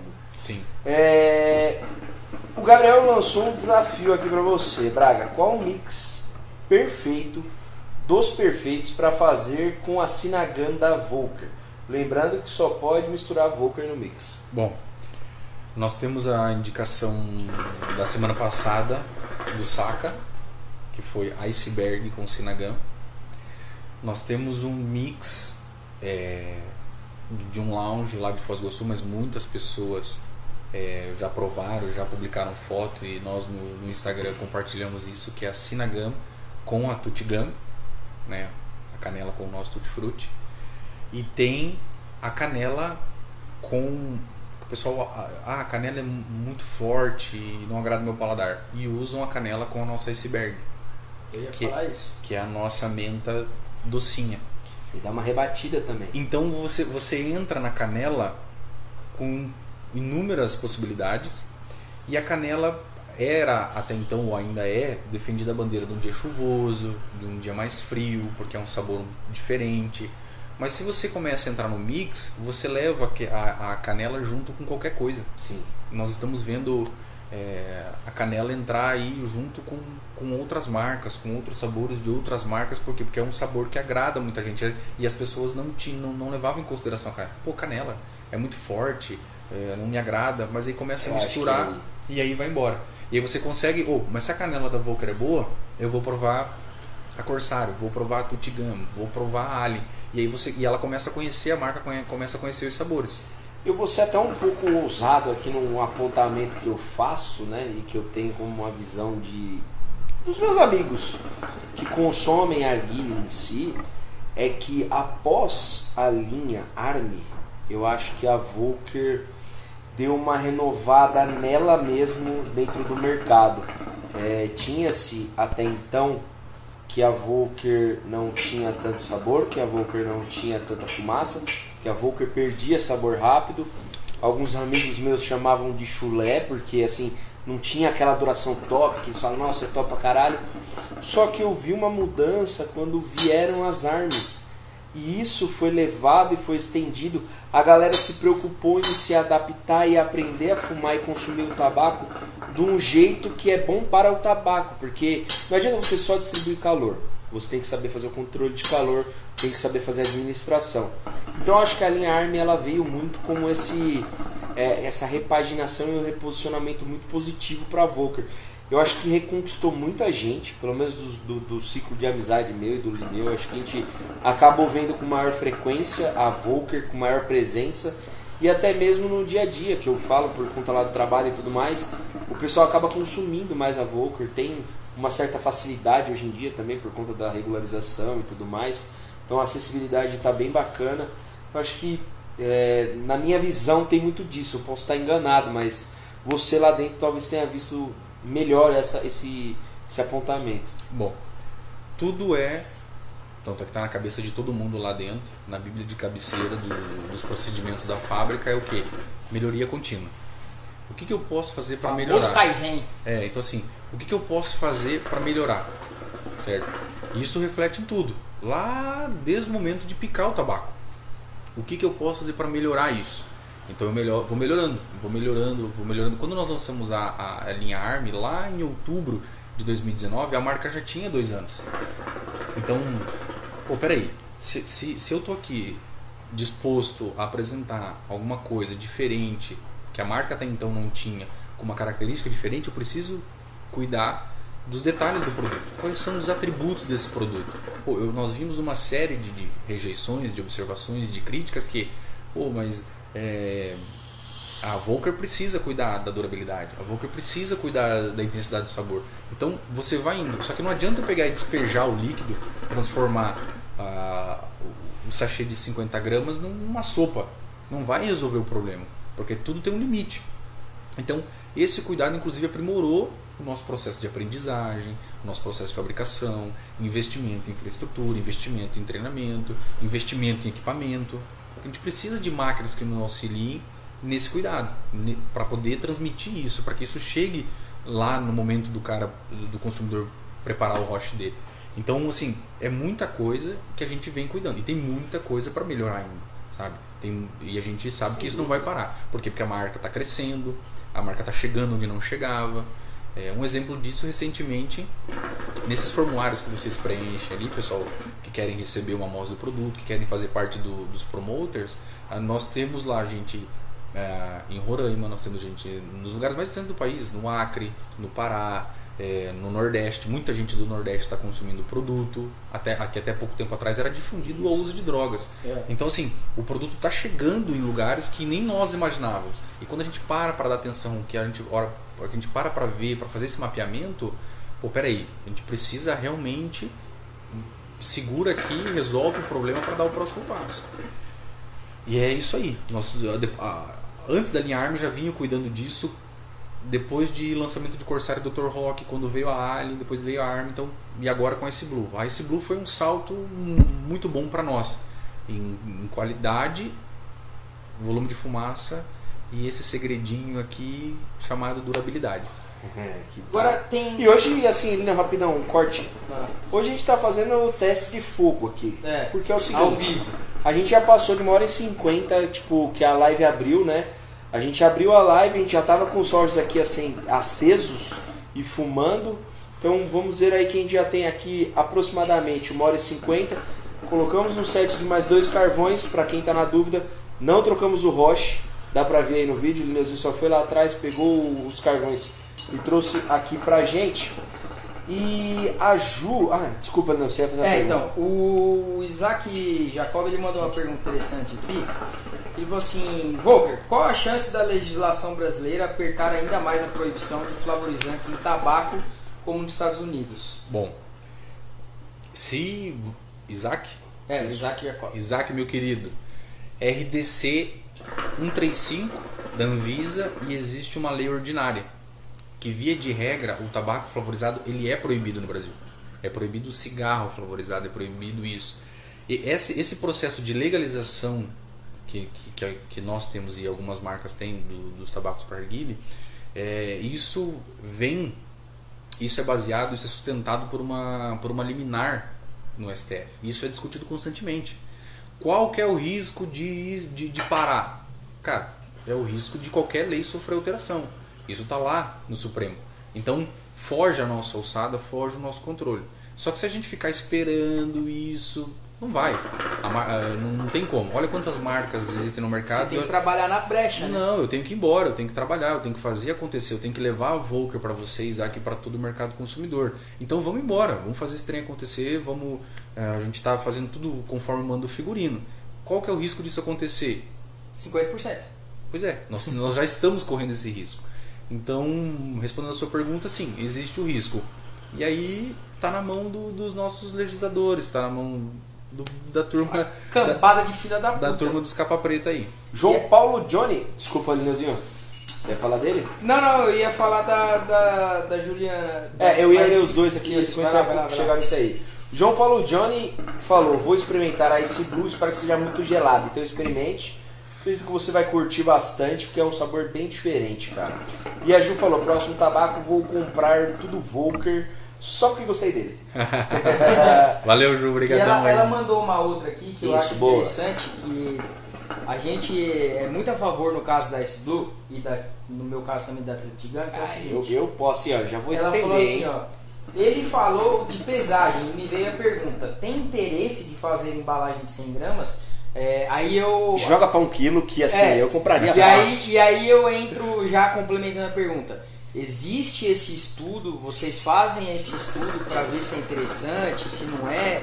É, tanto para, lógico, nesse momento para longe não, mas num futuro próximo, se Deus quiser e tudo voltar ao normal, mandar é, fazer embalagem com, com, com mais tabaco para lounge ou até mesmo para venda? Como é que é essa, essa parte aí? Bom, é, só para que vocês saibam, o que reflete um pouco no custo do produto hoje, no valor que vocês pagam no ponto de venda, hum, é, boa parte disso é a embalagem. Tá? A embalagem ela não se resulta nessa caixinha de 50 gramas. Como vocês podem ver, aqui dentro é uma outra embalagem, é um sachê. Isso aqui é embalagem, essa caixinha de 50 gramas é, é papel.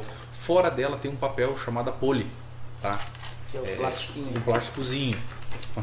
Esse, esse plastiquinho que envolve ela. Depois de 10 unidades vem outra embalagem de papel que também é envolvido por um poli.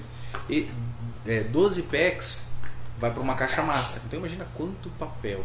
Fora É óbvio as que fitas. não, e fita adesiva, enfim. Então o custo de embalagem tem um custo, faz parte de- desse produto. Pois bem, como resolver isso? É só a demanda quem vai dizer. Hoje o mercado consumidor no Brasil ele está muito ligado à embalagem de 50 gramas. Vocês podem ver algumas marcas americanas transformando o seu produto de 100 gramas em 50. Você vê aqueles potinhos de 250 gramas sendo reduzido para 50. Por quê? Porque é muito caro a importação de um produto bom é, de qualquer lugar do, do, do mundo quando chega no Brasil, porque a taxação, os impostos, os encargos tributários é muito alto aqui. Então, eu consegui, nós transformando isso em embalagens menores, faz com que vocês conheçam o produto. Existe essa possibilidade? Sim, existe. Nós pensamos nisso? Sim, pensamos nisso. Hoje, hoje, num curto espaço de tempo aí, três meses, seis meses, não é uma coisa que a gente é, pretende fazer. Até porque quem consumiria isso ah, de uma maneira rápida seriam os lounges. E como está tudo fechado, nós não sabemos quando isso vai, vai acabar ou quando isso vai se normalizar. A gente pretende, ou nós vamos pretender, nós, nós vamos continuar com as embalagens de 50 gramas. E claro, ah, por favor, faz embalagem de 100 gramas, faz embalagem de 500, faz embalagem de 1 quilo. Ah, isso aí era Nós vamos sim, nós vamos dar um jeito de produzir isso para atender vocês. Maravilhoso. Tá? Ah, pessoal, tá rolando um sorteio lá no Instagram da Volker, tá? Tá rolando um, um sorteio lá muito legal. A gente não divulgou quando vai sortear, por quê? Porque a gente quer estar analisando todos os comentários. tá? Então marquem os amigos de vocês, marquem as pessoas com que vocês querem degustar a Volker. É, realmente é um, é um pack de Ice Blue, você vai receber em casa. Jeová. Vocês vão receber uma camiseta Eu vou participar também. Pode ser que seja uma igual a essa, o nosso ursinho, o nosso, o nosso mascote. A minha já tá esgarçada, pode mandar. Eu ia falar isso. Mas, eu usei tanto. mas tem mais coisas nesse kit, pessoal. Tem mais coisas nesse kit nesse sorteio. Comentem, marquem todo mundo lá, sigam a página, encaminhem esse sorteio para o maior número de pessoas. Dê um up lá no nosso Instagram, compartilhem no History de vocês. Que vamos ver se até sexta-feira a gente divulga a data desse sorteio. Mas a gente tem que dar um jeito de bater 5 mil comentários. Na hora que tiver 5 mil comentários lá, a gente divulga a data do sorteio. Beleza? A Ju fez uma pergunta referente aos promoters. Como faz para entrar no programa de promoter? Bom, essa pergunta já era esperada. É, O que acontece? Como nós dividimos os canais de comunicação, porque até então, por mais que nós tenhamos lá muitas pessoas trabalhando no nosso marketing, muitas, mu- os servidores, muitos lojistas divulgando nosso produto, a opinião imparcial é muito importante para a Volvo, sabe? Nós temos os nossos youtubers, nós temos nossos parceiros aqui, mas assim, a imparcialidade é, é fundamental para as nossas decisões. E o promoter nada mais é, o, o programa promoter, assim como tem o programa degustador, é você, canal, você youtuber, você que tem que gosta de divulgar, que gosta de disseminar a, a, a cultura do, do, do arguile, do narguile, na sua comunidade, nas suas redes sociais, é fazer com que você diga para nós que você existe. Então o primeiro passo é preencher um formulário. Como eu consigo esse formulário? Chama no direct, o pessoal vai responder com o link. Preenche. Ali tá o quê? Ali tá o seu nome, seu endereço, tamanho de camiseta que você usa, porque pra gente conhecer você. E ali você vai colocar o teu Instagram, ah, eu uso o Facebook, eu tenho canal, eu tenho grupo no Facebook. Muita gente ainda usa os grupos de Facebook. Então coloca ali o grupo que você tem. Ah, eu tô indo, eu não estou indo tão bem no Facebook nem no Instagram, mas o meu TikTok tá bombando. Coloca o seu TikTok lá. Por quê? Porque está sendo feita uma análise. Tem um pessoal cuidando disso. Nós fizemos uma seleção de Sense Promoter. Isso está sendo, foi enviado um kit. Tem outro kit saindo aí. Alguns desses receberam o kit exclusivo do lançamento da da Ice Blue, então isso está sendo analisado os números e não ligado diretamente à Volker, tá, gente? Vocês, tudo que vocês publicam de outras marcas, o alcance de vocês, por quê? Porque a gente quer saber quem realmente gosta, quem realmente curte, quem realmente degusta esses produtos, quem leva isso para frente. Porque, ah, eu tenho 50 mil seguidores, você vai olhar a publicação, o cara faz uma publicação por semana, tem 10 curtidos. Bom, então a gente sabe que aqueles 50 mil seguidores são comprados. E essa, é, desculpa te interromper, Braga, mas eu acho que é nesse ponto que a Ju também fez uma pergunta para complementar o que ela tinha feito ali em cima. É, vocês pegam mais uma galera que faz conteúdo para o mercado ou uma galera que faz conteúdo, digamos que um pouco mais aleatório, mas que tem uma frequência, uma presença na rede social? Presença. Essa é a palavra-chave. Porque dentro dos promoters nós temos lojistas, nós temos. Cara, tem o. Ele não autorizou falar o nome dele aqui, mas dê uma olhada. Daniel Bush. Ele é personal. Ele é um personal que ele fica, ele divulga os treinos dele, o, o, os pacientes lá, os clientes deles na academia, e vira e mexe, ele publica foto fumando arguile. Pô, esse cara tem uma audiência, uma audiência legal, ele faz publicação periodicamente como manda figurino, e ele fala de arguile. O que, que a Volker quer? A Volker quer um cara desse como parceiro. E qual que é o nosso trabalho? É dizer para ele, cara, você faz parte do nosso time.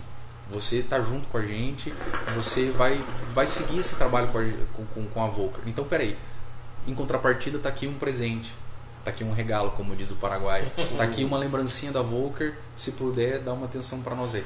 Então é assim que a gente trabalha. Claro, tem muita gente que é específico, divulga todas as marcas, divulga os outros produtos, divulga acessório, legal. Mas assim como tem tabacaria, tem ponto de venda, tem adega, tem enfim, tem, tem inúmeros, inúmeras é, pro, tipos de promoter dentro do lá. E nós temos um grupinho no WhatsApp. Então tudo isso está sendo fomentado, uma troca, tem gente que compartilha ali o que está fazendo. Então é defender a bandeira da Volker sim, mas é, é entender como vocês trabalham, como vocês se comunicam para a gente dar andamento nesse trabalho. Só um parênteses. O degustador não é seleção, tá? O degustador antecede todo o lançamento de Volker. Por que, que é importante vocês seguirem o Instagram?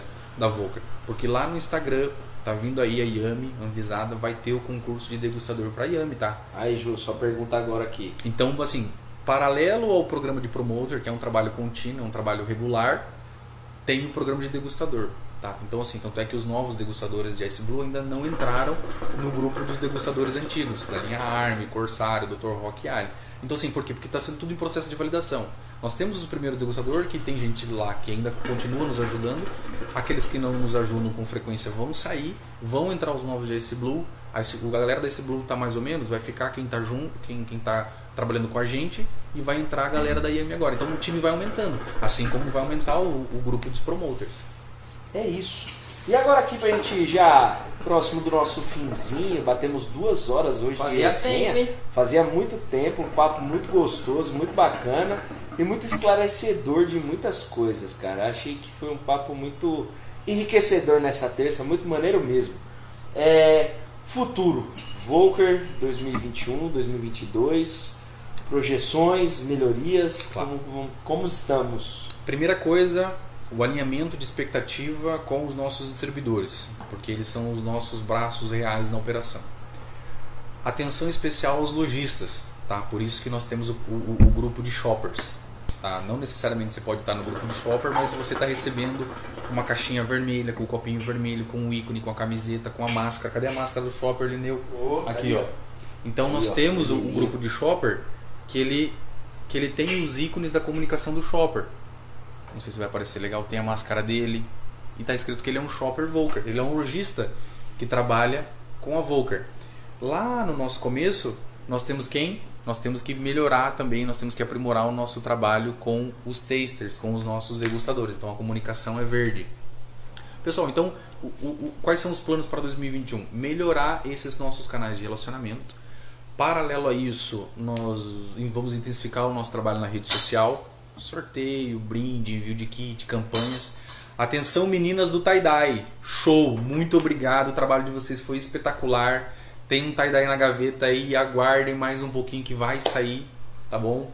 Teve uma votação, veio um programinha muito legal de tie-dye aí. Depois desse já tem outro também no gatilho. A gente agradece imensamente o trabalho que as meninas fizeram. Quem tiver oportunidade, quem puder, lá nos destaques da Volker tem, tem o, que as meninas fizeram com o tie-dye, com essa camiseta aqui na cor branca. Então fizeram um tie-dye. Teve a ganhadora, a Luana.